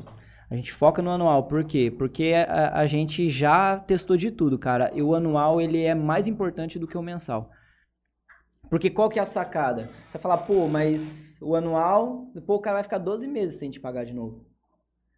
Só que você tem que, você tem que enxergar que o anual, ele, ele aumenta o teu ticket mensal E o cara consideravelmente. faz um mês ali ele para. É, o, o mensal, ele acaba, você acaba correndo o risco do cancelamento. O anual Uhum. não. A retenção é muito maior. Uhum. E as pessoas que assinam o anual são pessoas que, em outra língua, já falou pra você assim, ó, eu quero assumir um compromisso mais prolongado com você. Então, é a pessoa que vai divulgar o teu site para outra pessoa, é a pessoa que vai en- engajar o, o teu conteúdo, que vai engajar o teu produto. É o teu cliente fidelizado, o, o assinante anual. O mensal, não. O mensal, muitas vezes o cara assina o mensal para conhecer. Não é um cara que vai indicar o teu site para outra pessoa, entendeu? Então, numa recorrência, o anual. Tanto que tem vários, é, vari- vários produtos que não existe mensal. É só anual. É só anual. É só É, anual. o próprio acesso a softwares, tudo, você não tem como fazer um mensalzinho. É só anual. comprar licença anual. Porque o cara fala assim, ó, ou você tá comigo 12 meses, ou, Ou você, você não, não tá, tá. comigo. E boa, é isso aí. Beleza, aí você começou, teve a ideia, teve a necessidade do site, né? Não significaria nenhuma É, ideia. foi um investimento muito forte, cara, porque... Que isso, Juninho? Tá hackeando o site do homem? Eu tô vendo os códigos aqui. É... Vai na página principal, gente, do site pra eu ver.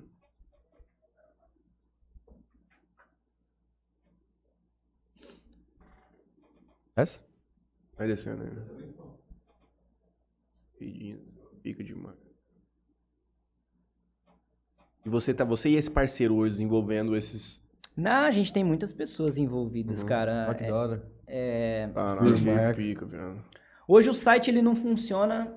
é- eu, eu, eu não- não- eu jamais conseguiria manter um site desse hoje sozinho. Uhum. É, é humanamente impossível, entende? Demanda muito. Não, eu tenho gestor de tráfego, eu tenho designer, é, eu tenho parceiro né, na parte de texturas para Inkscape, que é o Matheus Barbosa, Uhum. excelente profissional, que cuida dessa parte das texturas para Inkscape.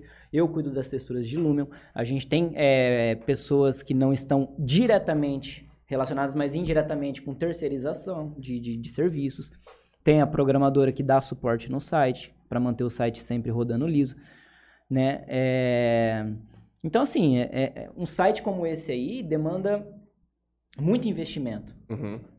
Entende? Então é, é um, é um, um- Vamos colocar assim, é um produto que ele te dá um faturamento bruto considerável.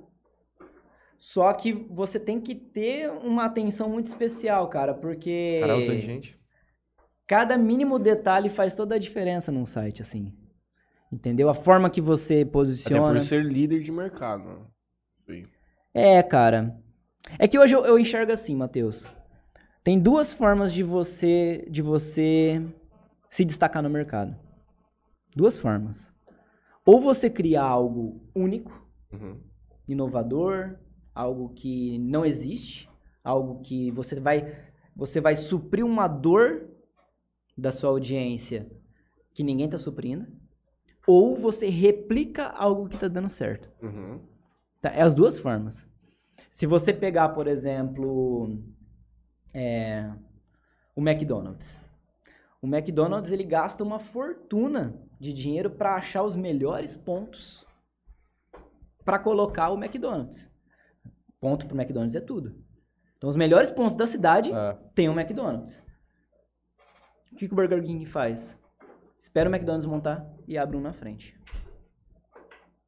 O que, que ele faz? Ele aproveita de todo o investimento que o McDonald's fez, com pesquisa de local, referência, tudo, e só vai abre um na frente. E ele não se importa de estar em segundo lugar. Ele não se importa, ele está replicando o que está dando certo. Uhum. Então, é, é- é as duas formas que eu enxergo hoje de você crescer um, um negócio e, e tornar um negócio relevante. Ou você faz algo único, ou você replica de maneira profissional algo que já está dando certo. Então, ah, eu quero fazer um negócio de sucesso. Você não conseguiu criar algo novo? Pega lá, pesquisa o que está em alta. Faz algo igual. Entende? É, é só, é só você pegar. A Netflix começou. Olha As plataformas de, de streaming. Olha quantas que não tem. Entende? E ah, beleza, a Netflix está em primeiro lugar, é a mais cotada, é a é a que tem mais assinantes, tá, mas as outras não estão se importando com isso. Sim, o faturamento já tá lá em... Tudo bem, que, tudo bem que se você pegar a, é, a Microsoft, né, pegar, a, a- no caso é streaming de jogo, da- do Xbox, é, não tá dando lucro ainda para eles. Na verdade, tem várias empresas que ainda não têm lucro. Uber. Uhum. A... Nubank. É, o Nubank ele tá assim, né? Ele tá. O Nubank hoje, numa situação que ele tá, ele tá muito bem aceito. Então, se ele empatar, ele já tá top. Porque tem muita perspectiva. Ó, o Nubank ele liberou aquele. aquele pedacinho do Nubank. Cara, em 24 horas ele ganhou um milhão de investidores com esse pedacinho. Foi uma jogada absurda. Que corretora que ganha um milhão de, de investidores em 24 horas? Não tem, velho. Nem a pau. Porque ele compra de um papel, né, na verdade. Não, não tem. Não tem nem a pau. Ah, tô um pedacinho aí. Mano, foi uma jogada genial do Nubank, mano. Hum, é. Então, assim, as empresas, ela- elas, elas estão já enxergando que é, ou você replica ou você, você lança algo inédito. E esse site, é, dentro do que a gente lançou, dentro da proposta, foi algo único. Pelo fato de que não existia site que supria essa, essa dor da minha audiência em texturas para Lumion. Qual foi a sensação de quando você falou assim, caralho? Tá grande o bagulho. Não, não de quando já quando consolidou. Assim, meu irmão, eu vou criar um negócio que não tem no mercado. Então, eu, eu Cada dia mais, Matheus, eu tô trabalhando isso na minha cabeça, porque eu tenho um problema muito sério. Eu tenho. Como que eu posso explicar? Cara. Você diminui sua conquista? O que, que é? Não, assim, eu, eu tento é, quebrar o máximo possível a minha ansiedade. Uhum. Entende? Porque eu sofro de um problema que se chama obesidade mental. Eu juro por Deus que eu nunca ouvi Eu esse também termo na minha não. vida. É. O que, que é obesidade mental? Tua cabeça não para, você tá sempre tendo ideias, tendo ideias, tendo ideias. Pô, e se eu fizer isso? Pô, e se eu fizer aquilo? E vem ideia, você consegue ver ideia em tudo. Só que você não consegue Só que você não executa, cara, porque Uhum. é muita coisa pensando e você não consegue focar em nada. E eu tenho esse problema. Então eu tô, eu tô trabalhando muito isso. Então, é, desde que eu, eu lancei o Maquetaria, é, por mais que eu tenha, eu tenha aquela é, perspectiva, aquela expectativa, eu tô tentando curtir o processo ao máximo. Então, cada micro conquista eu, eu vou curtindo Uhum. sem afobar. Porque o problema de você lançar um negócio assim, que você fala, pô, eu queria ter 10 mil assinantes. Você foca no quê? Na, no, onde você quer estar. Uhum. Mas você ganha, pô, você não pensa, essa semana eu ganhei 10 novos É, assinantes. aquela questão do processo, né? É, é, é isso não que é o precisa. objetivo final. É isso que precisa te satisfazer, porque senão você perde o teu estímulo. 10 por semana é 40 por mês. E você ficar pensando no 10 mil, parece que não vai chegar nunca. É o alquimista do Paulo Coelho. O livro trata exatamente disso. Vou dar spoiler se for do livro, livro antigo. o cara consulta uma, uma Mônica Lemão e ela fala assim: você vai encontrar um tesouro na sua vida. Eu acho que ele recebe uma, uma imagem também. Ele coloca na cabeça que ele tem que se. Ele fica obstinado a encontrar esse, esse tesouro que vai estar nas pirâmides do Egito. O pé da pirâmide do Egito. E ele vai, vai, vai, vai, roda. Roda metade do mundo pra chegar lá. Quando chega, ele efetivamente encontra um tesouro, porque eu não vou estragar tudo. Mas a grande lição do livro é exatamente isso: é de você conseguir encontrar durante o caminho as verdadeiras lições da vida e tudo mais, que é aquilo que vai te enriquecer. Uhum. E quando você atinge o objetivo final, é natural do, do, do, do homem ele já colocar um outro objetivo na cabeça. Ele já não vai estar mais satisfeito. Aquela, aquela satisfação dele quando ele conclui uma coisa é muito efêmera, perto de todo aquele aprendizado que você traz durante. Quando você está percorrendo o caminho e tudo mais. É, é, ou ao contrário, né? Tem muitos empresários que o sucesso é o começo do fim. Porque o cara foca no sucesso, sucesso, sucesso. Eu quero atingir esse sucesso. Quando o cara atinge o sucesso, o cara não sabe mais o que, que, ele vai fazer da vida. É, exatamente. E aí ele começa o quê? Tomar decisões erradas, começa a administrar o dinheiro errado, ele começa. Que até então ele tinha um planejamento. Não, tem que bater essa meta. Beleza, agora tem que bater essa meta. Quando atingiu um- o ápice do negócio, e aí? Qual que é o próximo passo? A maioria não pensa nisso. E aí o cara, o cara começa a tomar umas decisões totalmente equivocadas. Né? Até que na, na região, não vou ficar citando o nome, mas tem um caso similar. O cara tinha quatro, cinco lojas aqui, tava super bem, e aí decidiu ir pro ramo de, de cabeça de gado. Uhum. Mudou totalmente o nicho. Se danou. Cara, ele quase afundou tudo, porque ele, ele começou a perder dinheiro no gado e começou a tirar dinheiro do segmento dinheiro. da loja para investir no gado. Então, assim, é, é você, tudo que você entra, você tem que estar muito bem preparado para o que você vai ter que lidar. E você nunca vai estar 100% preparado, porque é, é, tem uma coisa que eu entendo, é que perder dinheiro faz parte do desenvolvimento humano. Sim. Você vai, arrisca aqui, você perde, mas você aprende com esse erro, aí você recupera, cresce mais um pouco, perde, aprende com esse erro, cresce. Isso faz parte. Você não, vai, você não vai só ganhar. Ninguém. Ah, ninguém- A- a- a- a- o teu negócio não vai ser um, um- algo linear. É impossível isso. Você não vai só ganhar. Dia que eu perdi os 300 na carteira. Nunca mais andei com mais de 50. Aí, ó. Tá Tá né? Na Nunca prática vai mesmo. perder 300. Efetivamente. O teu, o teu gráfico tava assim, desceu, agora tá, Porra. tá subindo de novo. Agora eu não deixo mais, meu irmão. Já falei, pelo dia ele me deu um dinheiro vivo. Falei assim, meu irmão, Amanhã, 7 horas da manhã, eu tô indo depositar isso aqui. Não fica mais na minha carteira nem a pau. Cara, esse negócio de dinheiro na carteira também é uma coisa que eu não ando. Não é nem por causa de perder, nem nada do tipo, mas. Cara, na época dos Incas, eu andava com dinheiro na Ah, gente, não tem como andar sem dinheiro, mano. Pelo menos cinquentinha é bom ter. Cara, hoje eu, eu cadastrei. eu- agora eu cadastrei o wallet. Os cartão tá tudo no celular. Não Ah, eu carrega nem sei, carteira meu irmão, mais. mas, pô, e aí... Não, não... Carteira Você de é pai habilitação agora, tá meu aí. irmão. Você tem que ter cinquentão na carteira. Não adianta. Sabe o que Você acontece? vai fazer um pico pro teu filho quando ele tiver, ó... Ele precisa levar um lanchinho na escola. Ele vai dar o lanche pra ele levar. Ele Matheus, você, tem que, você tem que entender que, que faz. Cara, tipo assim. Agora recentemente é, aconteceu, mas, cara, fazia muito tempo que eu não pegava dinheiro na É mão. mesmo. Porque assim, é. Que nem a GS Maquete, que é a minha empresa de prestação de serviços 3D. Cara, É tudo canalizado online. eu tenho cliente espalhado no Brasil, tem em vários estados. Então é. É tudo transferência, é tudo Pix. E eu não aí? recebo em dinheiro, em, em Sim, sim, espécie. sim.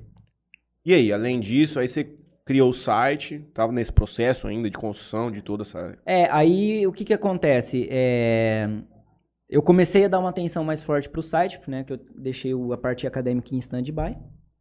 E o foco era o site. E aí, cara, vários desafios, porque... é, vamos colocar assim...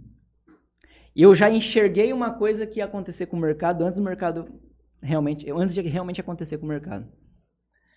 Eu comecei a perceber que hoje eh, na época você tinha algo muito eh, fixo para ganhar dinheiro. O que, que o pessoal fazia? Lançamentos. Então, Você lançava um curso, você lançava um e-book, você lançava uma mentoria, você... é lançamento. Era, o lançamento era, era muito forte. Era a época que o 6 em 7 do Érico Eu Rocha ia tava perguntar na- agora se você não é o cara que fez o 6 em 7. Não, não, não, mas é o que, que acontece? O, ma- o mais próximo de um lançamento que eu tive foi essa parceria com essa galera. Que não tinha lançamento. É, Meu produto nem tava- era muito é. focado por eles, entendeu? Então eu não tinha lançamento. Só que aí qual que foi o ponto, mano? Eu comecei a perceber o seguinte, mano, uma hora esses caras vai, lança, vai, vai cansar de lançamento. Porque o lançamento, a, a, a, a pira do lançamento é o seguinte, você lança um curso, você fatura 100 mil reais. Você pega esses 100 mil, pega 50, Desenvolve outro. paga o gasto, né? 50 mil você paga a galera, paga anúncio, paga é, gestor de tráfego, paga isso e tal, sobra lá uns 50 pra você. Né? Aí esses 50 você não vai poder usar tudo. Você precisa reinvestir em anúncio, Você precisa preparar você outro. precisa mais, de mais anúncio pro próximo lançamento. Aí sobra uns 30, você gasta 20 com anúncio, sobra uns 30 pra você. 30 mil, você vive quanto tempo? Depende muito. sei lá. Num padrão de um, de um cara que, que tem esse tipo de faturamento, ele vai viver três meses Uhum. hoje. E Mais olha ou lá ainda. Hum? Três meses. Então, daqui três meses, se ele não lançar de novo, ele, Ele tá fudido. ele tá fudido. Ele criou um vício pra ele. Aí ele mortal. vai, lança de novo. Só que o problema do lançamento, cara, é que é, é, um- é uma roleta russa. Tem lançamento que vai dar muito bom, tem lançamento que não vai dar, não vai dar venda. Entende? Não é, não é assertivo, não é garantido. Não tem previsibilidade. Uhum. Você tem ali mais ou menos o mínimo que você acha que pode dar, mas... Você conta que quem já comprou o outro tem que ter um retorno grande dessa galera. Não, e é um marketing muito forte que você tem que fazer, porque você tem que coletar muita prova social de quem já comprou, e tem gente que não gosta de dar depoimento, e aí vai. Enfim, é- é- é- são as barreiras, né? As dificuldades do negócio. Só que eu falei, mano, uma hora a galera vai cansar. Dito e feito. Um ano depois que eu lancei o Maquetaria 3D, todo mundo que lançava curso começou a migrar para assinatura. Uhum. Por quê? Porque, cara, a assinatura, ela é, ela é mais lenta, só que ela, ela te dá muito mais segurança do que um lançamento. Uhum. Porque a assinatura, ela te dá previsibilidade de caixa. Da projeção do que de onde você pode levar. Você sabe o tanto que você pode investir no mês, porque você sabe o tanto que você vai faturar no próximo mês, E outro, você, base. con- você consegue segurar o cara pra novas coisas, por um exemplo. Cara, é- e assim, qual que é o principal diferencial de uma assinatura e de um lançamento? O cara que faz um lançamento, ele tá focado no quê? Na venda. nos novos alunos. E os caras que já comprou? E aí? Você vai ter atenção pra ficar dando suporte, pra ajudar, pra ficar fazendo live com essa galera? Você vai ter Uhum. essa, eh, essa energia? Porque você tá gastando energia pra tentar vender mais. Uhum. A pira da assinatura, não. O foco da assinatura é quem já assinou e não quem ainda não assinou. Então, a, a- experiência que você entrega, a atenção que você dá é para quem tá ali pagando. Então, a pessoa se sente muito mais acolhida num sistema de assinatura do que num sistema de lançamento. Eu vou te falar uma real, cara. Uma coisa, tipo, o cara tem que desembolsar hoje, vamos colocar um curso 800 reais. Mesmo que ele consiga parcelar aquilo no cartão e transforme isso em 80 reais por mês, faça em 10 parcelas, ainda a representatividade para ele no orçamento é de 800 reais. O número O cara, fazer um, o cara fazer uma subscrição em, um- em um, em um repositório como o seu, ou até mesmo no streaming e tudo mais, às vezes o cara. Irmão, o cara tá olhando o site e fala, ah, vou ver essa porra. Eu não vou nem mexer agora. Vou mexer segunda-feira. Ele vai lá 15, 19, não, ele pumba. Mete ficha lá. Ele não tá assumindo um compromisso muito brutal. Não. Se ele quiser mijar depois, ele mija facilmente. É, é bem melhor mesmo. cara. É, o 800 ele, ele, ele, Ele assusta. Ele falou, opa, Pô, 800? compramos- entramos num curso do Flow aqui, meu irmão. O vagabundo não viu uma aula. Eu vi, viu? Todos. Mas, é, é, mas esse curso do Flow é o que o Matheus falou. Toalete, cara. Vai lá. É, era um curso de 800 pila. Beleza, a gente parcelou lá, beleza. Ué. Só que você fez, a gente, beleza, eles não fizeram, não olharam, não- eu assisti lá. Cara, uma babaquice, era uma coisa assim, era eu acho que tinha o quê? 16 aulas. Eram aulas de 8 minutos. Que aula que é 8 minutos? Porra. E que não era nem aula, era era o jeito que os caras fizeram a parada acontecer. Era a história, o cara vendeu a história dele. Era tipo assim, ah, e tinha lá um- uma aula de corte. E o pega um deles lá, fala, então, gente, aqui a gente tem dois caras pra corte. Que fica é, no ao vivo ali atrás, e eles ficam já marcando determinados assuntos que eventualmente podem virar cortes. E quando acaba o programa, os caras já pegam o arquivo original ali e já vão fazendo os cortes. Nisso já tem uma galera que tá preparando as thumb. E que não sei o quê. Então, o Flow mexe assim com o corte. A bola. Aí uma aula, equipamento. Ah, quando a gente chegou aqui, a gente não tinha investimento para câmeras não sei o que, não sei o que, não sei o que lá. A gente utilizava as câmeras X, Y e Z. Agora a gente usa as câmeras A, B e C, usa um switcher 2 e que não sei o que. É assim que o Flow tem de equipamento. Acabou a aula. Então, tipo assim, Ele, ele vendeu o negócio dele. ele vendeu a- o, o negócio dele e, tipo assim, ele não. Quando, quando a gente comprou, a gente já tinha aqui. né? Então a gente já tava, já tava fazendo. Então a gente já, já tinha um certo entendimento do que, do que a gente sabia o que funcionava e o que talvez não funcionava tanto. Aquilo ali talvez poderia ser para aquela galera que está pensando em começar um, um podcast.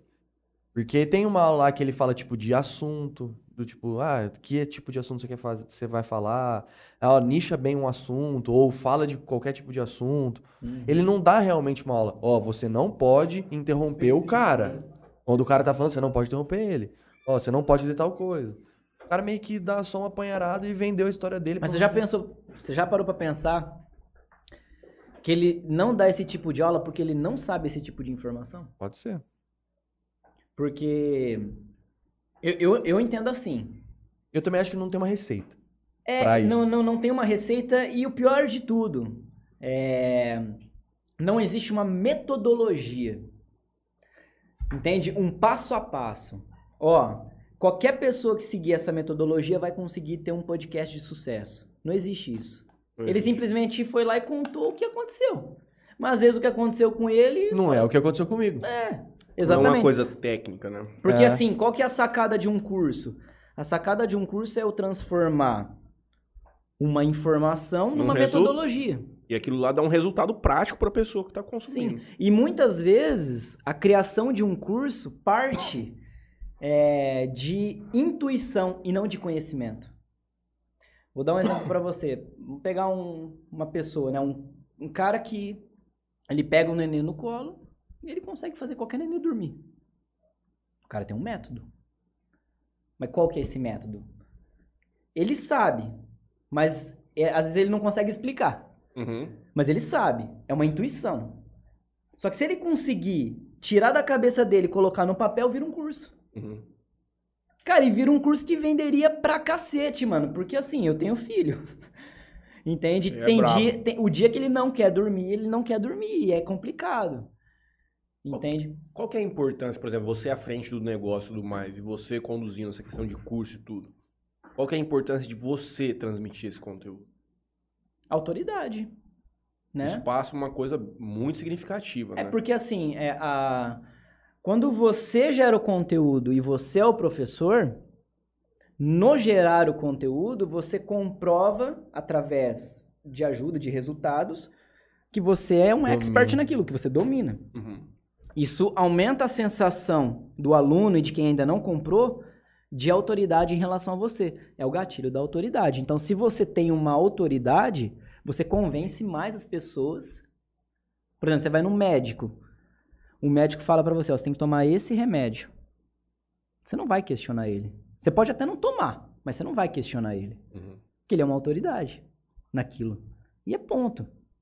Esses outros cursos aí, quando não é de um, por exemplo, não é você dando e tal, é aqueles que o pessoal chama de PLR? Qual curso você fala? Por exemplo, eu, eu já não sei, você que tá mais nesse meio, talvez você vai poder Hum. me falar melhor. Aquela, essa galera que vive de lançamento, de dessas coisas eradas e tudo mais. É, eu li que es- esses cursos, essas coisas, esses lançamentos, é de uma coisa que se chama-se PLR. Que um cara vai na gringa, compra al- algum tipo de curso, alguma coisa, nesse formato de PLR, traz pro Brasil e Ah, ele o- faz esses lançamentos. É, na verdade ele vai lá e compra uma informação que às vezes ainda não existe aqui, né? Foi o que o Érico Rocha fez. É o que o Wesley faz bastante também. O Érico Rocha, ele, ele foi o quê? Ele foi lá, ele viveu na gringa, ele falou, pô, isso aqui não tem no Brasil ainda. Vou dar uma pesquisada aqui. E ele trouxe. É o que o Wesley faz. Ele aprendeu a fazer o 6 em 7 na gringa, com o Uhum. curso da gringa, e trouxe o 6 em 7 pro Brasil. Ó, em resumo, o termo PLR vem de Private Label Rights, que em tradução livre é direitos de marca própria. É atribuído ao direito de revenda de um modelo de produto digital, que geralmente já deu muito certo em algum outro país, na maioria das vezes Estados Unidos. Você basicamente adquire um produto completo com a licença revenda. Você pode deixar do seu jeito, editar e modelar de acordo com a sua estrutura e colocar para vender todos os dias na internet, no automático. Isso aí é o entendimento que eu tenho, traduzido. É uma franquia de conteúdo. Uhum. É? Vantagens de um produto PLR.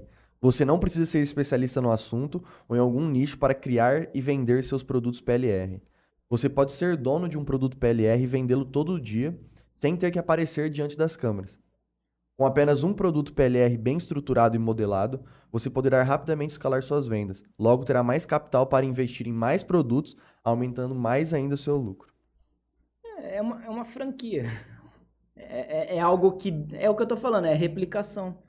É algo que deu certo, que está sendo replicado por outra pessoa, uma, às vezes de uma maneira diferente. Só que aí, como é, às vezes é algo que tem um direito autoral ali e tal, então por isso que eles, eles acabam vendendo esses direitos ali e deixando você. Né? Eu acredito que não tenha acontecido isso com o Érico.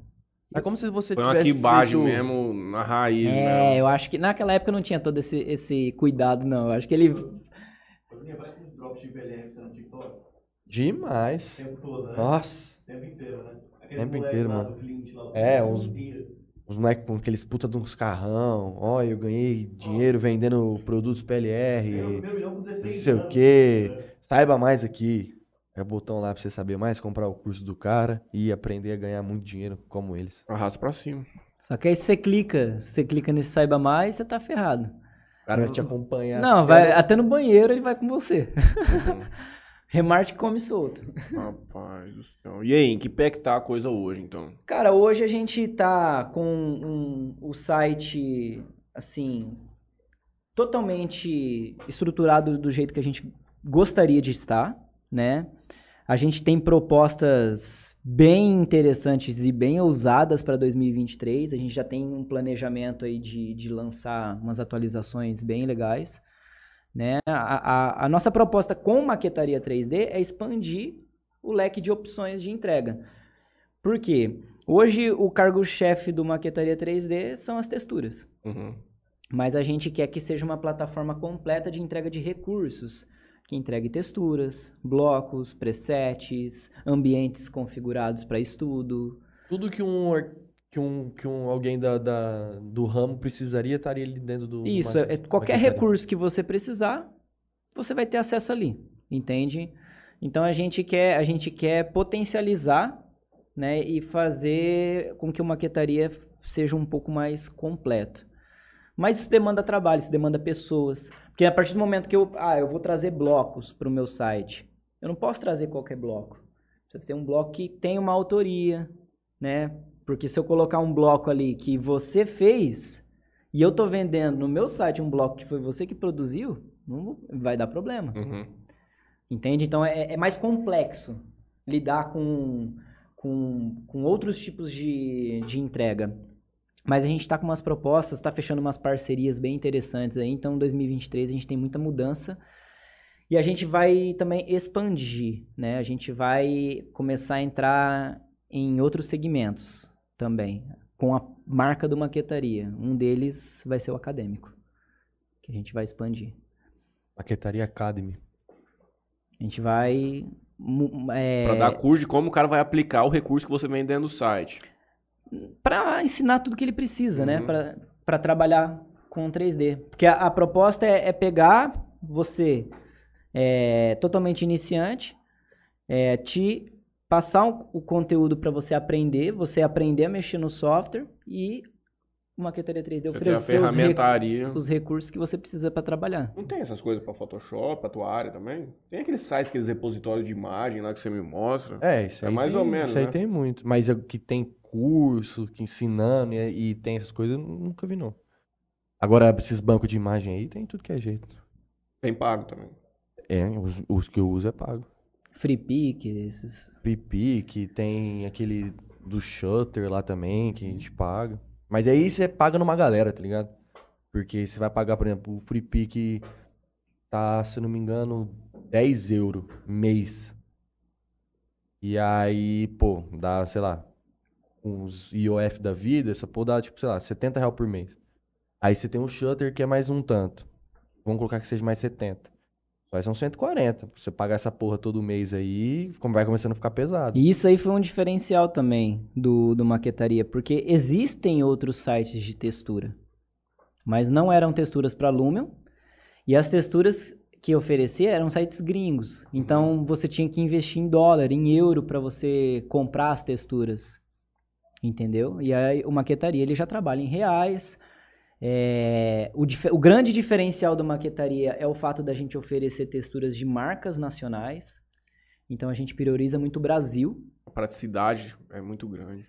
Então é, é a, pessoa, a pessoa que trabalha com 3D, ali ela vai encontrar recursos nacionais, Uhum. né? Texturas nacionais, né? É Uma tinta que eu vejo no computador da Sherwin Williams, por exemplo, é, é, é esse que é o fica muito próximo do que vai significar Sim. numa parede. É, é complicado. Porque assim, depende da parede, depende da luminosidade da sala. Por exemplo, você pintar esse azul.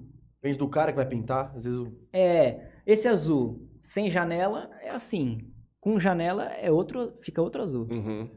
Não tem como. Por isso que existem, até as marcas de tinta tem aqueles testadores.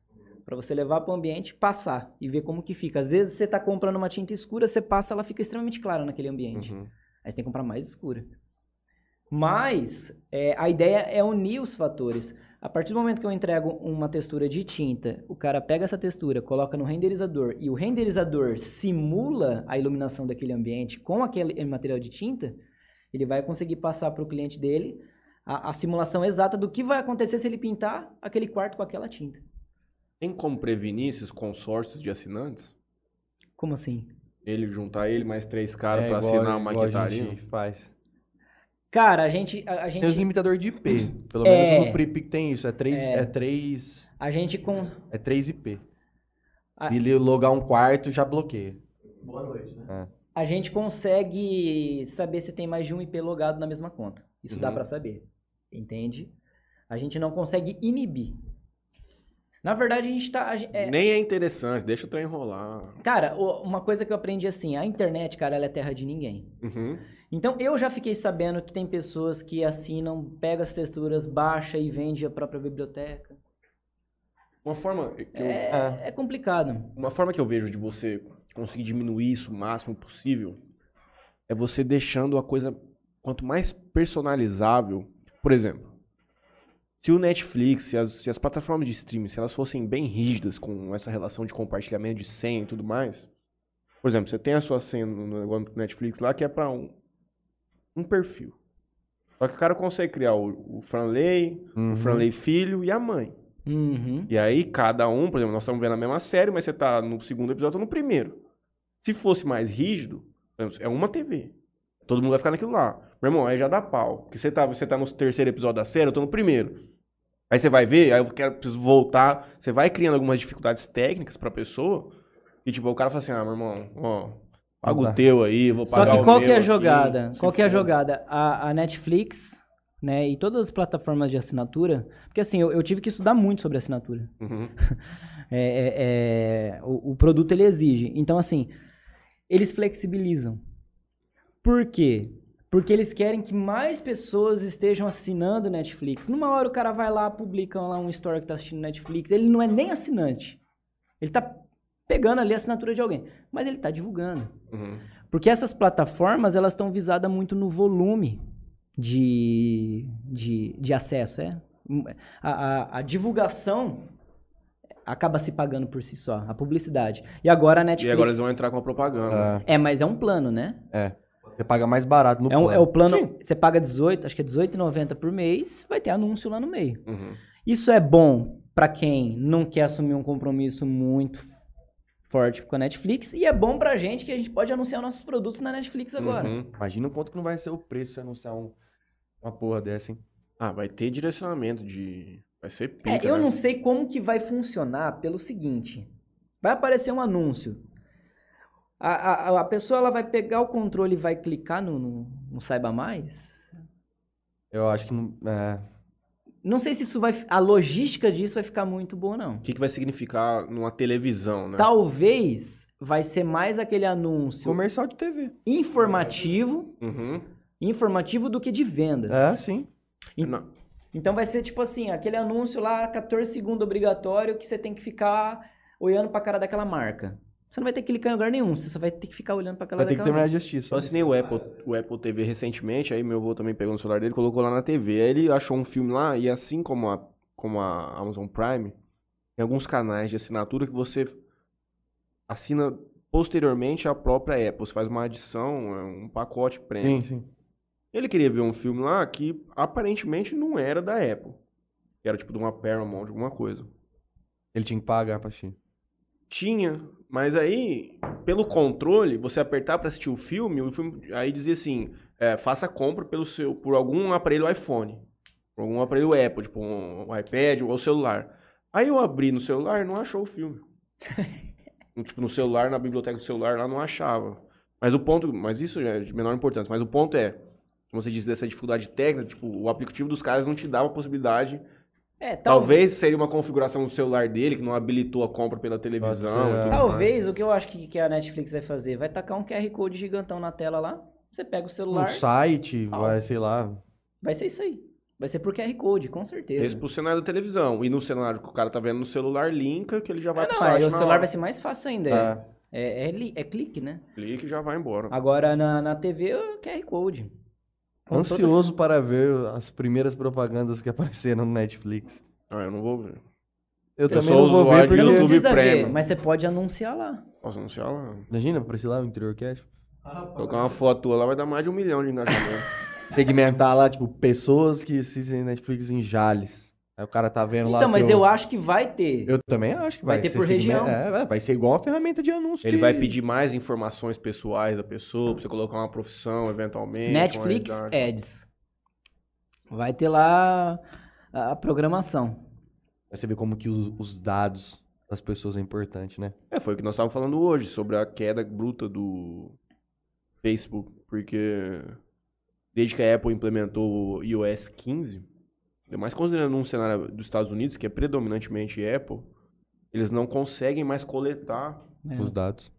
ah, os cookiezinhos, né, que a galera fala e tudo isso, de uma diminuição de receita muito grande, porque ele não está conseguindo compartimentalizar os anúncios dele de uma maneira muito efetiva. É por isso que cada vez mais é, há, há um- um- uma lógica de que o conteúdo orgânico ele está cada dia mais importante. Entende? Então, se você tem um negócio que você depende só do anúncio, vai começar a ficar caro a brincadeira. Uhum. Você vai precisar gerar valor orgânico para vo você não precisar do lead daquela pessoa. Ela chegar até você pelo próprio interesse. E aí ela deixar o lead dela pelo próprio interesse. Uhum. Sem você precisar rastrear, sem você precisar, é, é, vamos colocar assim, utilizar as, as ferramentas. Então ela vai comprar organicamente. Entendeu? Então eu acho que cada vez mais o conteúdo orgânico ele vai ser relevante com essa mudança. Vai ser o que era antes.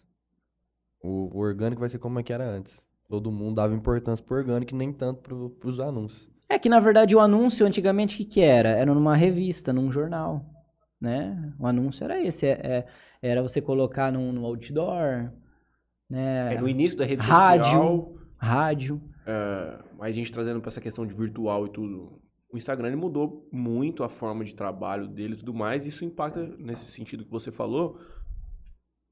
Antes dos anúncios terem essa. O cara conseguir dividir especificamente para quem ele quer alcançar, ele tinha um influencer e ele chegava naquela pessoa de uma maneira mais, mais assertiva. Uhum. Hoje você teve uma diminuição no alcance, na sua entrega no- numa ferramenta como o Instagram que é bizarra. Não, e, e- e eu não sei se vocês já buscaram entender como que funciona o algoritmo do Instagram. O algoritmo do Instagram, ele, ele funciona de, de acordo com o cérebro humano. Eles estudaram para desenvolver um, um algoritmo que funciona conforme o seu cérebro. Então, não sei se já aconteceu com você. É, às vezes acontece alguma coisa lá de, de, de, de carro, ou alguma coisa que você vê, que você nota, que é marcante na sua vida, você começa a ver anúncio daquilo. Né? Por exemplo, aconteceu com a minha esposa. Ela ficou grávida, cara, aparecia só coisa de grávida no Instagram dela. Parece que o Instagram tava ouvindo ela. Ela fez a cerveja com você.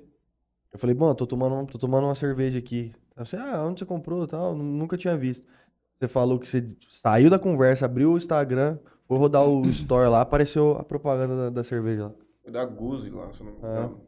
Mas o que que acontece? É, há uma explicação científica para isso.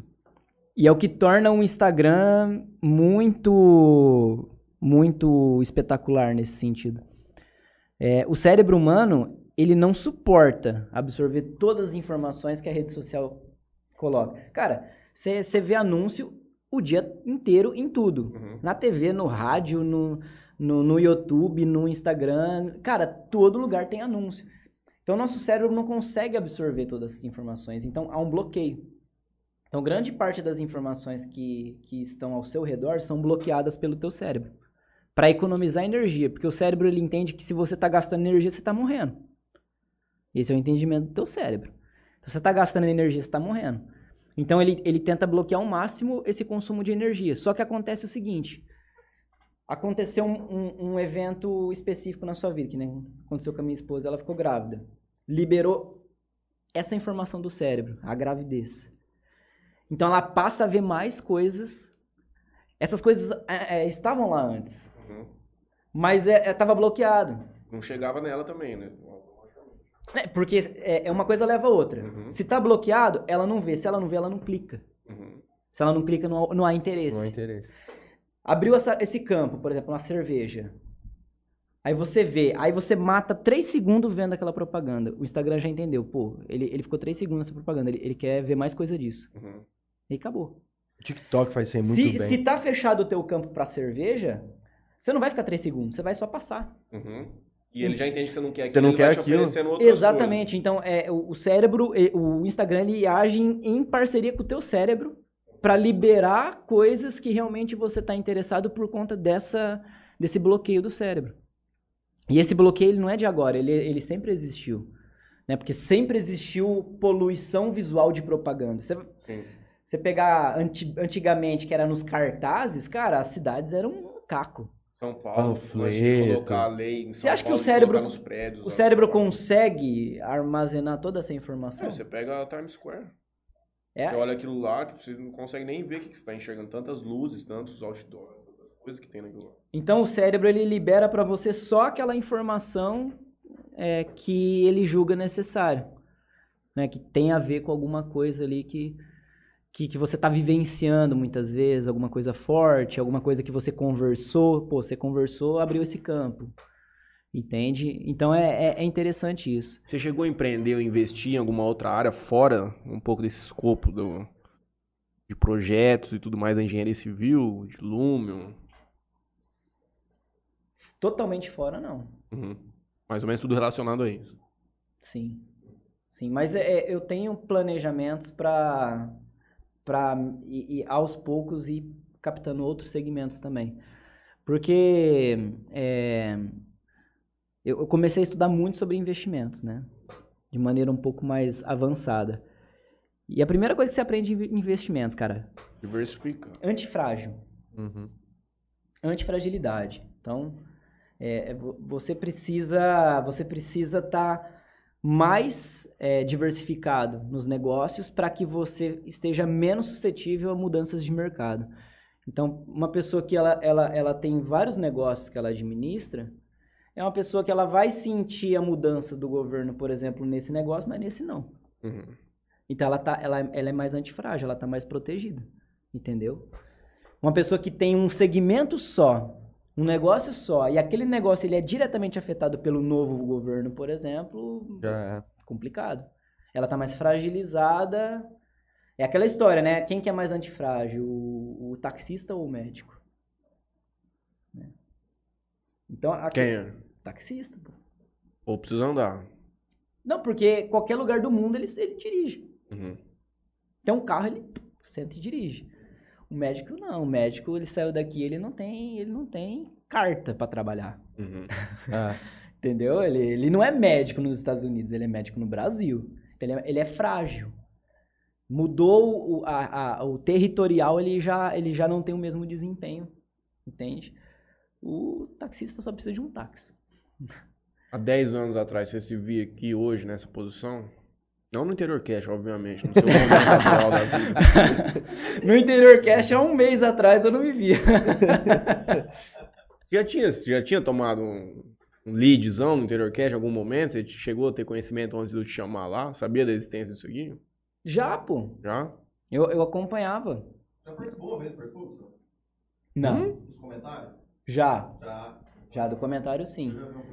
já viu você, você jogando a- o negócio falando do, da aristocracia lá? Da, da- Ai, Faz um tempo, não faz não? 168 episódios. Faz, Isso, né? cara. Tantas emoções. já vivemos cada coisa aqui. faz, faz muito tempo. Mas, tipo, batendo na mesa, dando escândalo, É. alguma coisa. É, Brigando com alguém. A última vez que você bateu na mesa que eu me lembro foi quando a gente foi falar do, do Jales Clube. Eu fui perguntar, Ah, não sei o que, pro Jales Clube. Mas é que- Bateu assim, não quero mais que fala disso aqui. Não quero mais que fala dessa- desse hospital. Mas é que eu tava trazendo um sketch de um stand-up, cara. É uma cena que você faz, tipo, é pra fazer graça. Não, é bem, uma mas- piada. Mas eu, tipo, a última vez que você bateu na mesa, eu não lembro foi disso aí. Agora outras vezes. Porra, Hospital Hunter agora, não sei mais, hein? Meu Deus. Agora teve uma guinada aí do governo, não sei mais se vem o Hospital Hunter pela Carla Zambelli. Vamos ter É, que aguardar os próximos capítulos. Livre. Mas fora do interior cash. Há 10 anos atrás, você tava desenhando projeto, talvez, pro seu pai. É, cara, 10 anos atrás eu não tinha a mínima noção, assim, de nada, assim. Nem planejamento. Nem maturidade, nem mentalidade, nada. Hoje eu até consigo me projetar 10 anos à frente. Que é a próxima pergunta. É.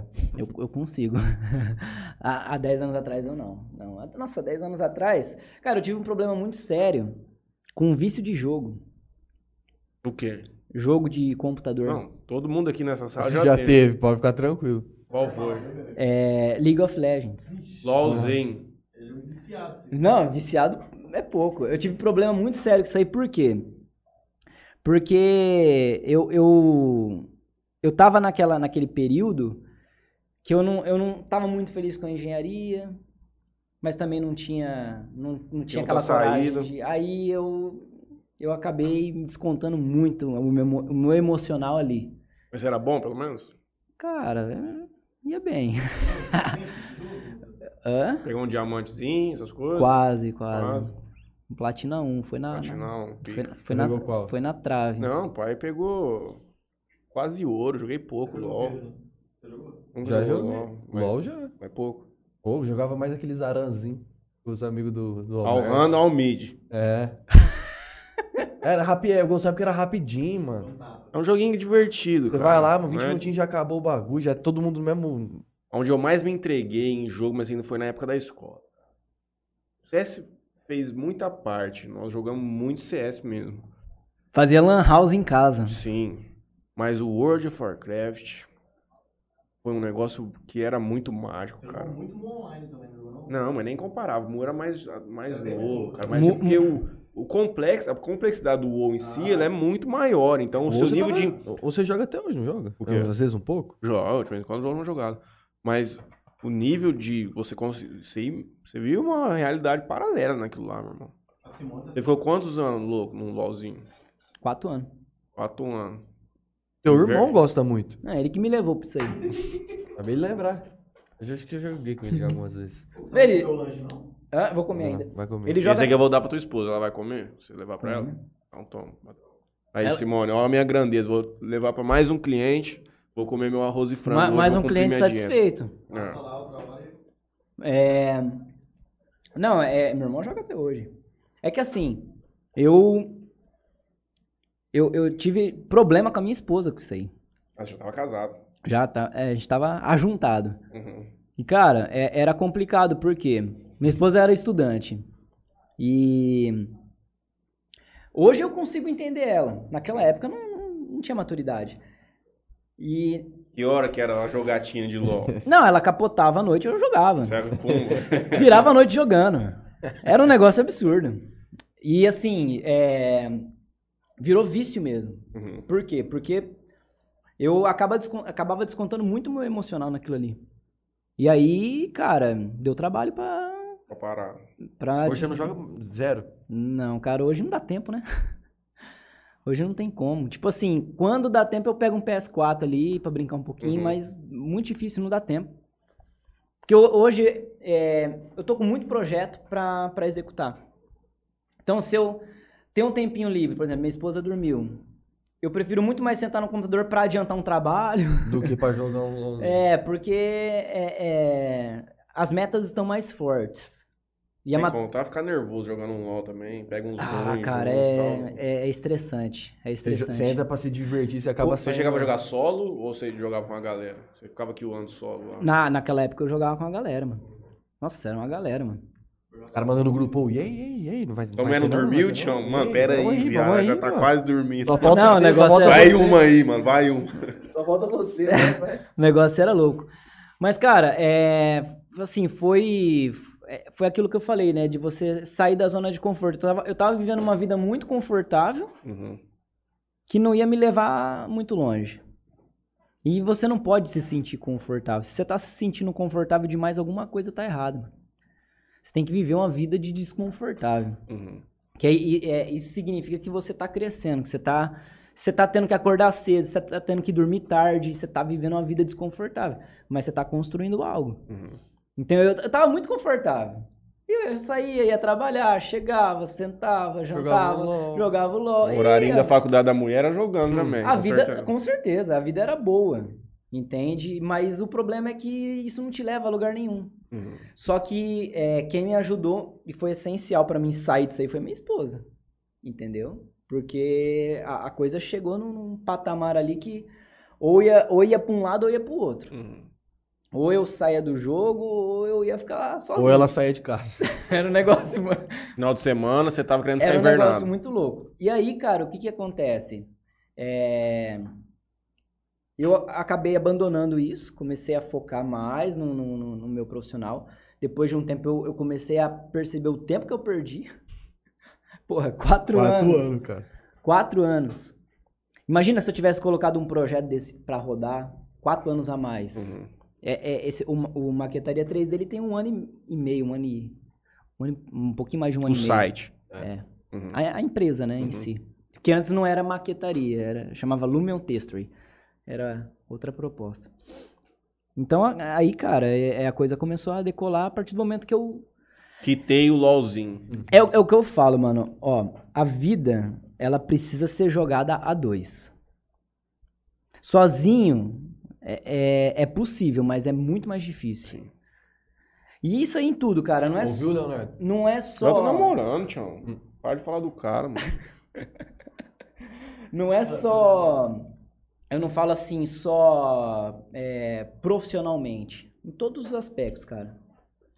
Só que você também tem que encontrar a pessoa que vai somar e multiplicar. Não subtrair e dividir na tua vida, não, senão você tá fudido. Sim. Entende? Tem que, ter- tem que ser uma pessoa balão. Se for uma pessoa âncora, lascou. Entendeu? Então, é, é, tudo que eu tenho, que eu conquistei hoje, eu devo à minha esposa. Porque se eu não, se eu não tivesse é, virado a página e, e começado uma história um pouco diferente, não, taria, con- não teria conquistado muita coisa, não. Talvez você estaria no LoL, hein?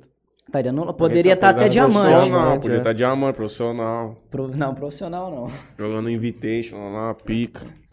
E daqui a 10 anos, mano? Onde você quer levar a maquitaria e seus outros projetos? Cara, daqui 10 anos eu quero. a- a- o meu objetivo, o meu planejamento é aposentar. Mas não, não é. Aposentar? Não, não é da forma clichê. Então. Não é aquele Não vai conseguir voltar é- a jogar LOL. Não é aquele aposentar, tipo assim, ah, cansei, vou parar de trabalhar. É um aposentar, é, tipo assim, sair um pouco da, da, da zona de guerra e ficar um pouco mais no, no, no comando. Uhum. Entendeu?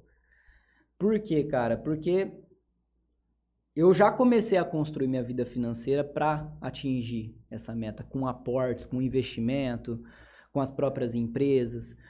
Então, assim, a minha meta é chegar num patamar que eu posso administrar os meus negócios sem precisar estar diretamente no operacional deles. Virar holding. Porque, cara, hoje, eu- o que que acontece? Hoje, você pegar uma maquetaria 3D.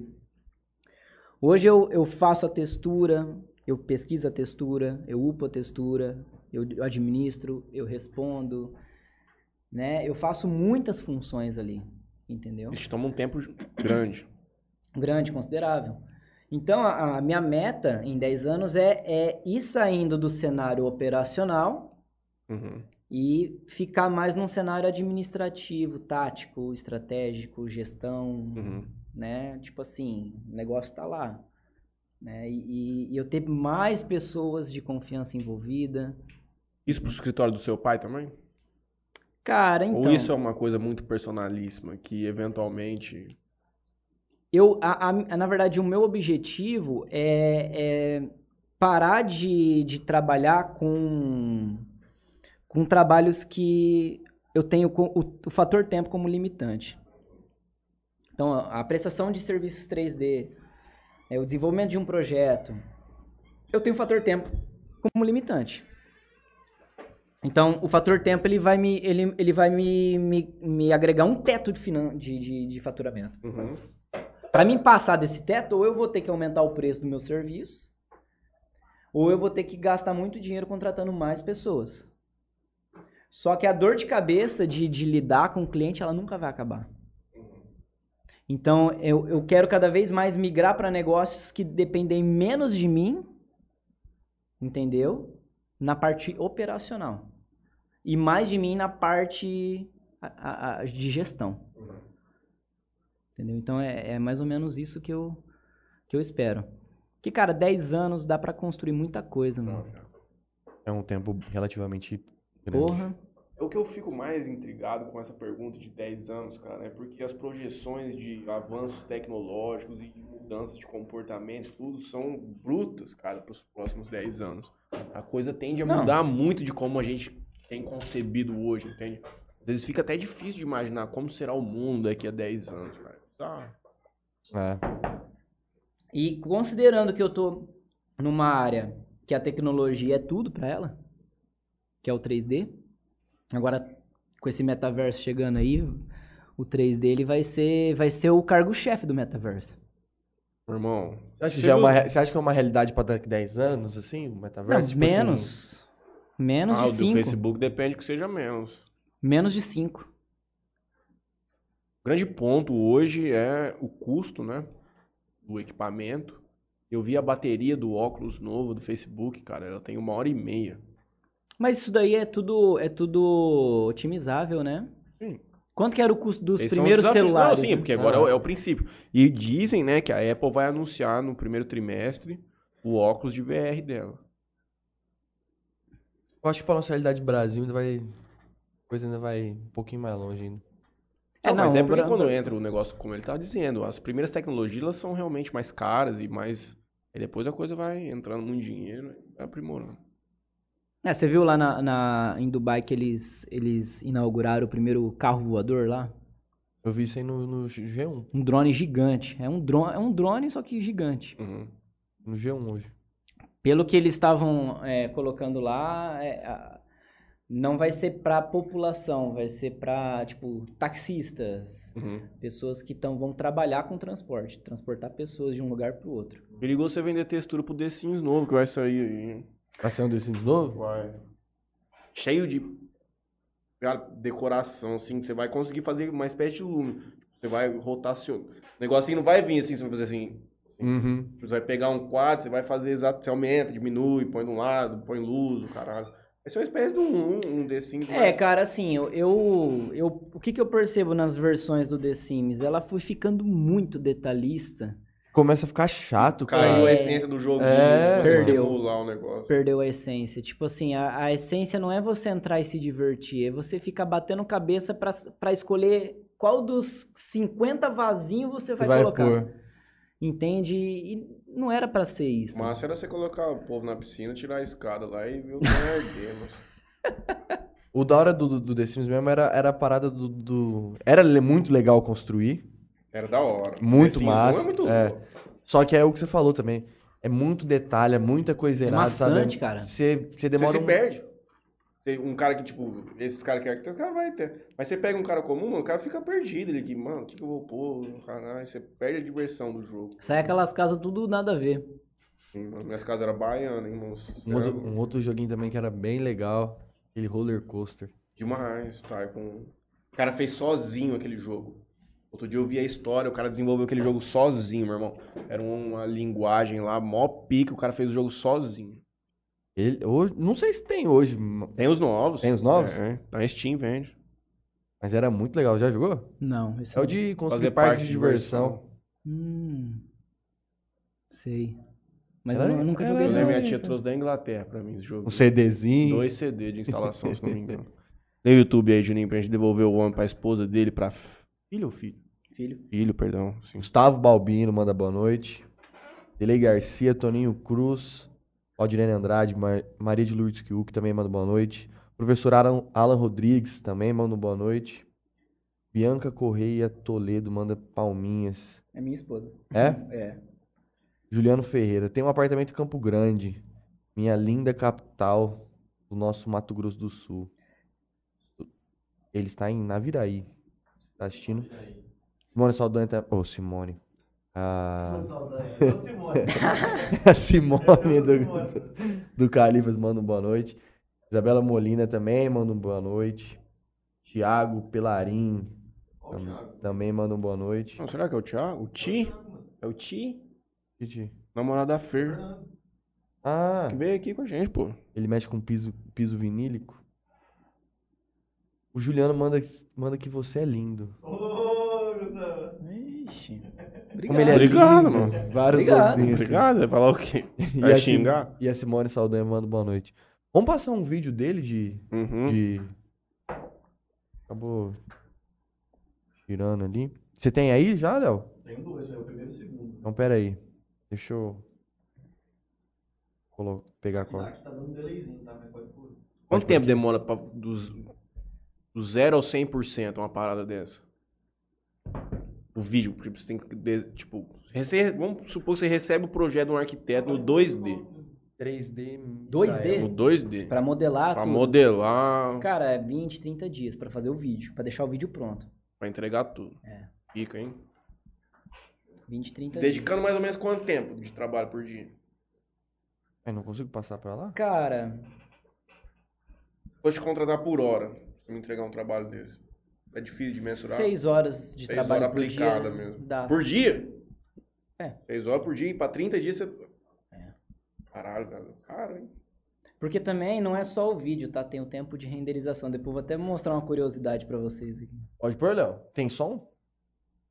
Tem som? Tem. Tem. Então, deixa eu mutar aqui pra gente poder... Na verdade, metade da- da- do vídeo é o som.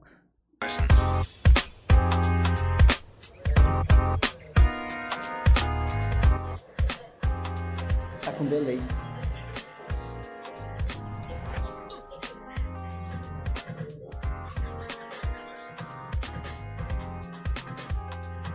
Cara, é uma foto, cara.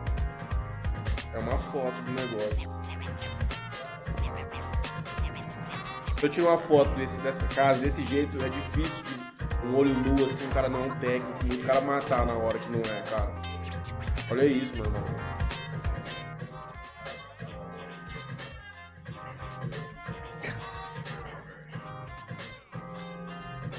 Vídeo é muito. a- O áudio é muito importante mesmo,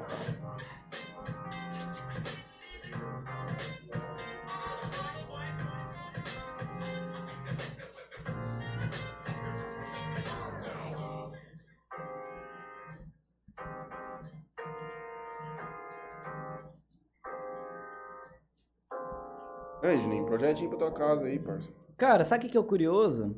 Dois quartos. Esse projeto aí, ele é um projeto Minha Casa e Minha Vida. Isso é... Só que, De ó, qual faixa? Do 450? não. Do na verdade- 150 na do verdade, eu não- 159? Eu não sei qual É, 159. Eu não sei qual faixa porque é, eu fui contratado pra fazer só o 3D. Não, mas o Minha Casa Minha Vida tava saindo até 1 milhão e 200, se eu não me engano. Chegou um momento, uma faixa... Mas eu acho que não é uma faixa alta. Só que acontece, cara, que você pega um vídeo desse, ele, ele engrandece muito o valor do imóvel. Principalmente pra vendas, entendeu? Se você for. Se apresentar um, um, um vídeo desse pra um cara do Minha Casa Minha Vida, sei lá, de 170, 200 mil, seja o valor, o cara fala, porra, minha casa vai ficar desse jeito aqui, você... Porque hoje o Não potencial. vai entrar no orçamento do Minha tô- Casa Minha Vida não- do 149. Não, eu tô zoando, fazer um projeto desse. Porque assim, Vai um banheiro e uma, e uma piscina, Juninho. porque hoje um, um dos, um dos principais diferenciais do 3D é a venda no papel, cara. Você faz um, um imóvel lá, você consegue vender na planta. Uhum. O cara pega um loteamento, um loteamento lá, faz um 3D do loteamento, ele vende terreno na planta. Ele levanta lá uma grana para investir na infraestrutura do loteamento antes de começar o loteamento. É. Entendeu? Então, é, é- hoje o 3D ele tem esse potencial.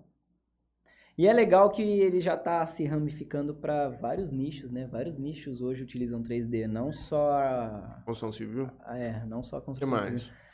Hoje você vê 3D para dentista. A galera faz a, a prótese e, e- e, tipo, é, faz a simulação, imprime Como numa impressora ficar? 3D. Entende? Você vê para até mesmo para o cinema, né? Setor Uhum. do cinema. Hoje vários filmes, inclusive, tem até uma, uma curiosidade, ó. Aquele filme do Rei Leão, que ele foi feito em 2019, aquele bo- boladão lá. Ele, eles utilizaram 15 mil computadores para processar cada frame em 60 horas. 15 mil máquinas interligadas para renderizar o filme. Meu Deus. Mas como assim? Cada frame? Cada frame do... do, do Cada filme. frame em 60 horas. Por exemplo, ele- eles colocaram cada computador para renderizar um frame. Ah, tá, entendi. Fizeram o filme em 60 horas, mas renderizaram em 60, mas 15 mil computadores ca- trabalhando. cada frame demorou 60 horas para renderizar, só que precisou de 15 mil computadores. Se fosse, Caralho! se fosse renderizar em um computador, demoraria 9 mil anos. um computador só. Quanto Uma que- super máquina. Não. Quanto, que- quanto significa de tempo pra você que você mencionou que metade? Cara, deixar um- o PC ligar 24 horas, ele consegue pausar A essa parte, renderização? não, você consegue segmentar por Uhum. take, né? Uhum, Você faz o primeiro, renderiza o primeiro take, porque depois eu junto tudo no Premiere. uhum. Entendeu? Aí eu ponho a música, ponho sonoplastia. Depois, até você for é, quiser colocar uma que tem. que é uma fachada com, que tem um- uma chuva e tal, você vai ver que tem bastante... Animação garagem em geral? Essa, essa garagem geral, Tem é, uma aqui animação co- final também. coloca um essa da garagem. Essa da garagem aí, é... Co-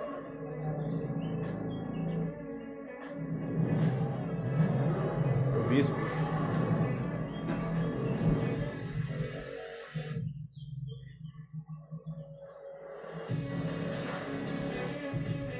Que da hora.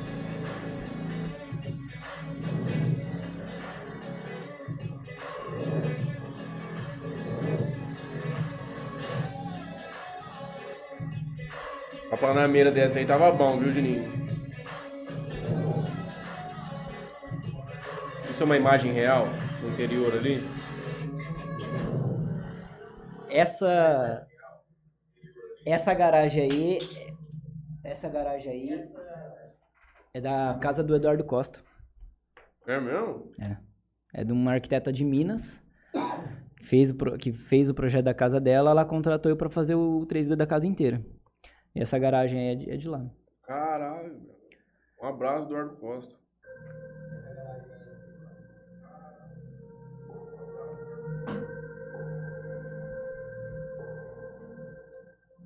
Apolo não? Hã?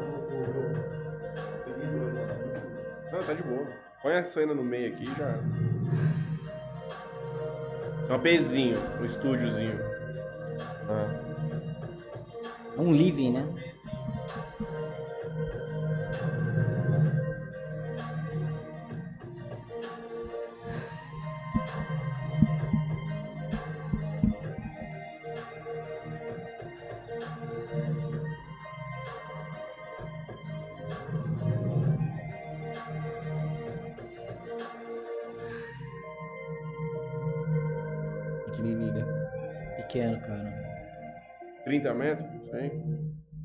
Que 38, uma coisa assim.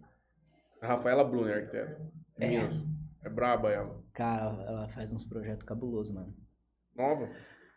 Ah, cara, ela é nova. Ela deve ter uns Ah, o da chuva aí que você 35 falou. anos. Olha isso. Essa você tem, não? Não, deixa na TV aqui no meio, relaxa.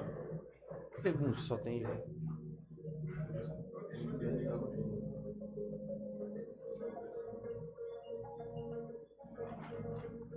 Cara, é um vídeo de qualidade de YouTube, parece que você tá vendo a casa, brother.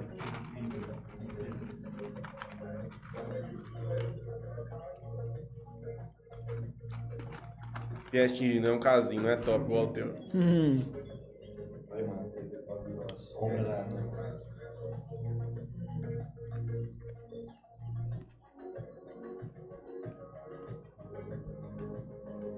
Cara, muito É lógico. Tem que começar a editar esses vídeos, Ninho. Faz o curso do Google e começa a meter ficha, mano.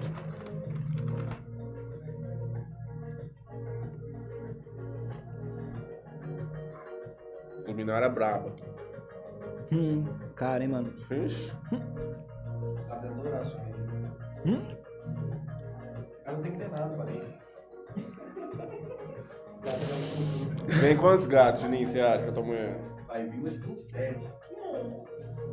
Mas se acostumando, pai. Eu? Por quê, mano? Você vai ficar mandando mensagem hoje. E hoje, mano? E hoje? Puteira no carro. Não, gente, tá casado, não vou estar morando em Jales, não. Irmão, é isso aí. Cara, só pra você ter uma noção, um, um vídeo como esse aí, só da parte de renderização do vídeo, é... somando tudo, dá umas 80 horas de render. Nossa. PC paradinho ali. É, não, mas não direto, Uhum. entendeu? Renderiza lá, Madrugadona, moendo. renderiza lá, tipo, 10 horas, uma sequência de take. Que PC é esse? Cara, hoje eu tô com uma máquina melhor. Mas quando eu fiz esse vídeo aí, eu, eu tava usando uma, uma GTX 1660 de 6 GB. Chorou, hein? Chora. Hoje, eu- hoje eu já tô com, com uma RTX. A minha ali chora pra fazer uns videozinhos de 15 segundos pro Instagram. É da 660 isso aqui. 1660. Mas hoje, hoje para você trabalhar, assim, é, sem, sem forçar, vamos colocar, trabalhar assim com tranquilidade, sem, ser surpreendido com um Lumion. Hoje você faz um investimento aí de 10, 12 mil brincando. Uhum. Bem, Baixou um pouco ainda esses últimos É, dois, três meses. Cara, porque baixou. o começo do ano e o ano passado tava absurdo, cara. Tava. Não, é- é quando, quando, quando um pouco depois de estourar a pandemia, eu tenho faz quatro anos meu PlayStation 4. Se eu vendesse, eu ganhava dinheiro. Ô, é esquisito demais. Ah, eu tinha um, eu tinha um, um iMac 2012. Aí eu comprei ele na época, no Paraguai, paguei 6 mil. 6,200, uma coisa assim. Consegui vender ele mês passado por 4,299. Tipo Assim, 10 anos de uso de, um- de uma máquina que nunca deu nenhum problema. Se que tivesse esses vendido Windows ainda... Durante a pandemia, é capaz que você tivesse empatado ainda. Porque foi um período que faltou peça. mano. Faltou chip pra caralho. O pessoal não tinha peça pra vender, não tinha produto pra vender. Mas Você tira pelos carros, mano. É. A galera tá vendendo carro usado preço de novo. Ah, mano. Tá muito absurdo.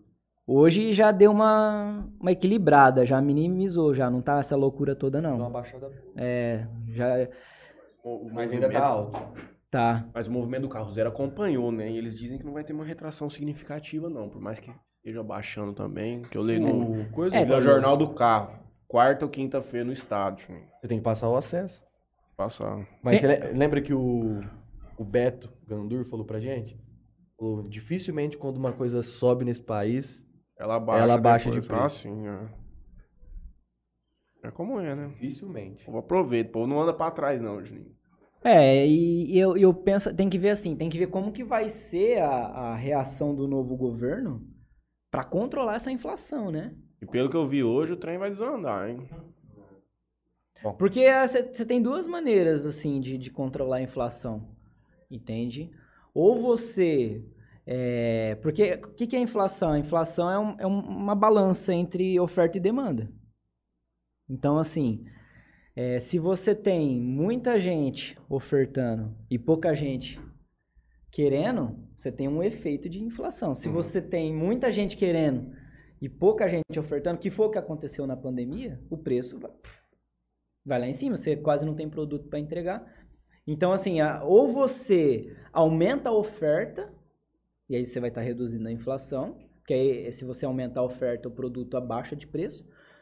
Ou você, é, através de um, de um programa de incentivo, ajuda, faz com que as Despeja pessoas... dinheiro pro cara conseguir chegar no preço. É, não, ou faz as pessoas reduzir a demanda Uhum. que foi o que o governo Bolsonaro tentou. Ele é, é, é, junto com a Copom. A Copom aumentou a taxa Selic, aumentou a taxa Selic, aumentou a taxa Selic para o investidor falar o quê? Pô, compensa mais deixar meu dinheiro parado do que investido. E aí esfria o mercado. Então abaixa a demanda. Se abaixa a demanda, controla a inflação, mas não, não controlou, não abaixou. É, é A- o Jair Bolsonaro se fudeu, né? As pessoas continuaram pandemia. consumindo, mesmo com a Selic batendo quase 14. Então, o que eu acredito, eu não sei, né? é complicado, cara. Mas o que eu acredito? Eu acredito que, pelo estilo de, de governo que, Que vem. que vem, é, vai ser o contrário. Ele vai aumentar a, a oferta, ele vai aumentar a produção. Porque o objetivo desse governo é o quê? Gerar emprego. Gerar emprego em massa. Ou dar oportunidade, liberar crédito. Então, eu acho que a forma dele tentar controlar a inflação vai ser aumentando a oferta e não reduzindo a demanda. Então, ele vai aumentar a oferta para ter mais produtos no mercado, para ter mais pessoas é, trabalhando, ofertando, para fazer com que a demanda ela seja ultrapassada pela oferta e isso faz com que a, a inflação ela, ela reduza. É. Combina mais com o estilo de, de governo Governo. dele do que pacífico, igual o Bolsonaro foi. Não, ó, vamos, gente, vamos, de- vamos ficar em casa, né? Vamos parar de, de, de gastar o dinheiro.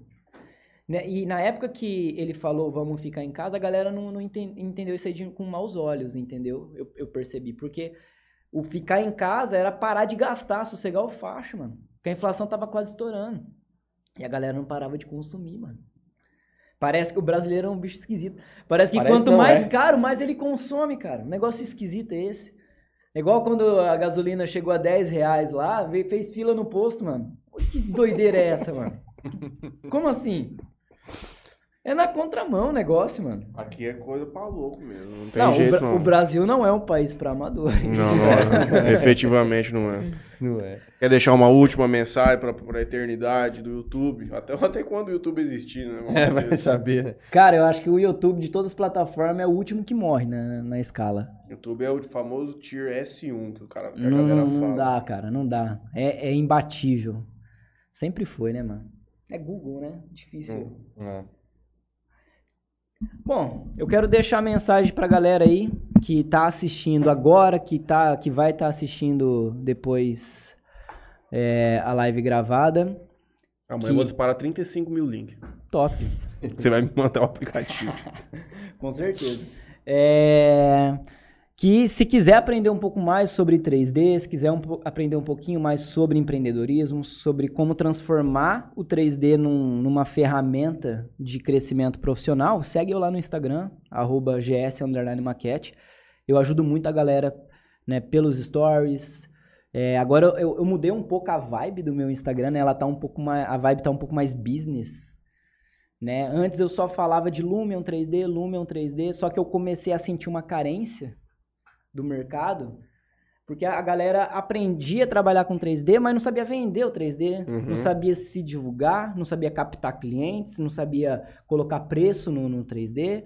Então há uma carência muito grande do mercado 3D quanto a lidar com dinheiro. Eu acho que é uma carência globalizada. Geral, sim. A gente vive num país que não é cultural lidar Uhum. com dinheiro. Então, a galera que quiser aprender um pouco mais sobre o- a parte mais business e também aprender sobre 3D, eu dou dicas ainda sobre 3D, segue lá. E se já trabalhar com 3D, né? Maquetaria 3D, meu Maquetaria amigo. 3D. Não tem Mete a boca, não. subscrição lá, lá. o pau. Garante lá. Meu irmão, foi um prazer. Prazer foi meu. Moral, você é muito sabe? inteligente mesmo, cara. Então, exatamente. Ele não isso. lembrava de mim. Vai ser o maior. Mas foi a primeira coisa que eu falei. Ó, essa é a principal prova que eu era introvertido. Não, não é. Ele Não tem é. um problema Não é, gravíssimo. não é. esse Isso negócio aqui de- ele sabe. É. Trem é. Você fala um negócio pra ele hoje, amanhã você pode perguntar que ele tá. Ele nem lembra. Pai teve uma lesão aí no. Cara, eu, eu, perce- eu, eu percebi, eu percebi um- uma sequela do Covid, porque eu peguei Covid. E eu percebi uma sequela. Eu percebi que de vez em quando eu, eu, eu tenho umas falhas, cara, de memória. E começou depois que eu tive Covid. Tipo assim, eu esqueço as palavras, sabe uns negócios muito doidos assim? Uhum. Eu, eu percebi muito isso depois que eu tive Não foi de boa. Não tive nada, não. O que, eu mais, o que eu mais tive medo do Covid foi a- a- o negócio de, do, do paladar, cara. Não voltar ou sentir o gosto das coisas, porque eu perdi totalmente. Meu namorado faz dois anos que não tem paladar. Mas foi antes do Covid. Mas nunca mais, cara. Não, paladar não, perdão. Olf- Olfato. Sem cheiro nenhum. Nossa, cara. Eu não sentia cheiro e não sentia gosto. Eu fiquei morrendo de medo. Falei, mano, se eternizar isso aí, eu tô ferrado, mano. Eu não tive isso, mano. Também não. Ou eu colocava sal e açúcar na boca, Uhum. era a mesma coisa. Hum, hum, hum. É um negócio absurdo, mano. Absurdo. doido. Você fez o teste com aquele, tipo, colocava tangue diferente pra ir recuperando? Eu bebi Coca-Cola, parecia que eu tava bebendo água com gás. Você só sente o gás. Sei, Eu achei inimaginável. Não, é, é absurdo, mano. É frustrante. Juninho, na semana que vem não teremos podcast na segunda-feira. Nosso podcast de segunda será feito na Arena, na Play Arena Beach, no sábado. No sábado. Mas na quinta-feira estaremos aqui com a galera da VIP Store. Eu gostaria de fazer um último agradecimento aqui hoje ao Parcela Soluções Financeiras, mais uma empresa do Juninho, esse monstro sagrado, a Detecta Vazamentos e e ao senhor que esteve aqui com a gente hoje. Muito obrigado. Foi um prazer mesmo, muito inteligente, cara. Prazer Bruto foi mesmo. meu. Obrigado, Vamos Gustavo. marcar mais bate-papo. Vai ser um prazer. Vamos marcar pra tomar essa Leopoldina. hein? Leopold. Aí já traz ela gelada. Depois você me conta. Eu vou tomar ela. Obrigado a todo mundo que nos acompanhou. Obrigado, Gustavo, mais uma vez. Quero pedir pra agradeço. quem não for inscrito no nosso canal, por favor, se inscreva no nosso canal, curte o vídeo. E Ativa o sininho. ativa o sininho. E Deus abençoe. Semana que vem estaremos de volta. Um abraço. Valeu.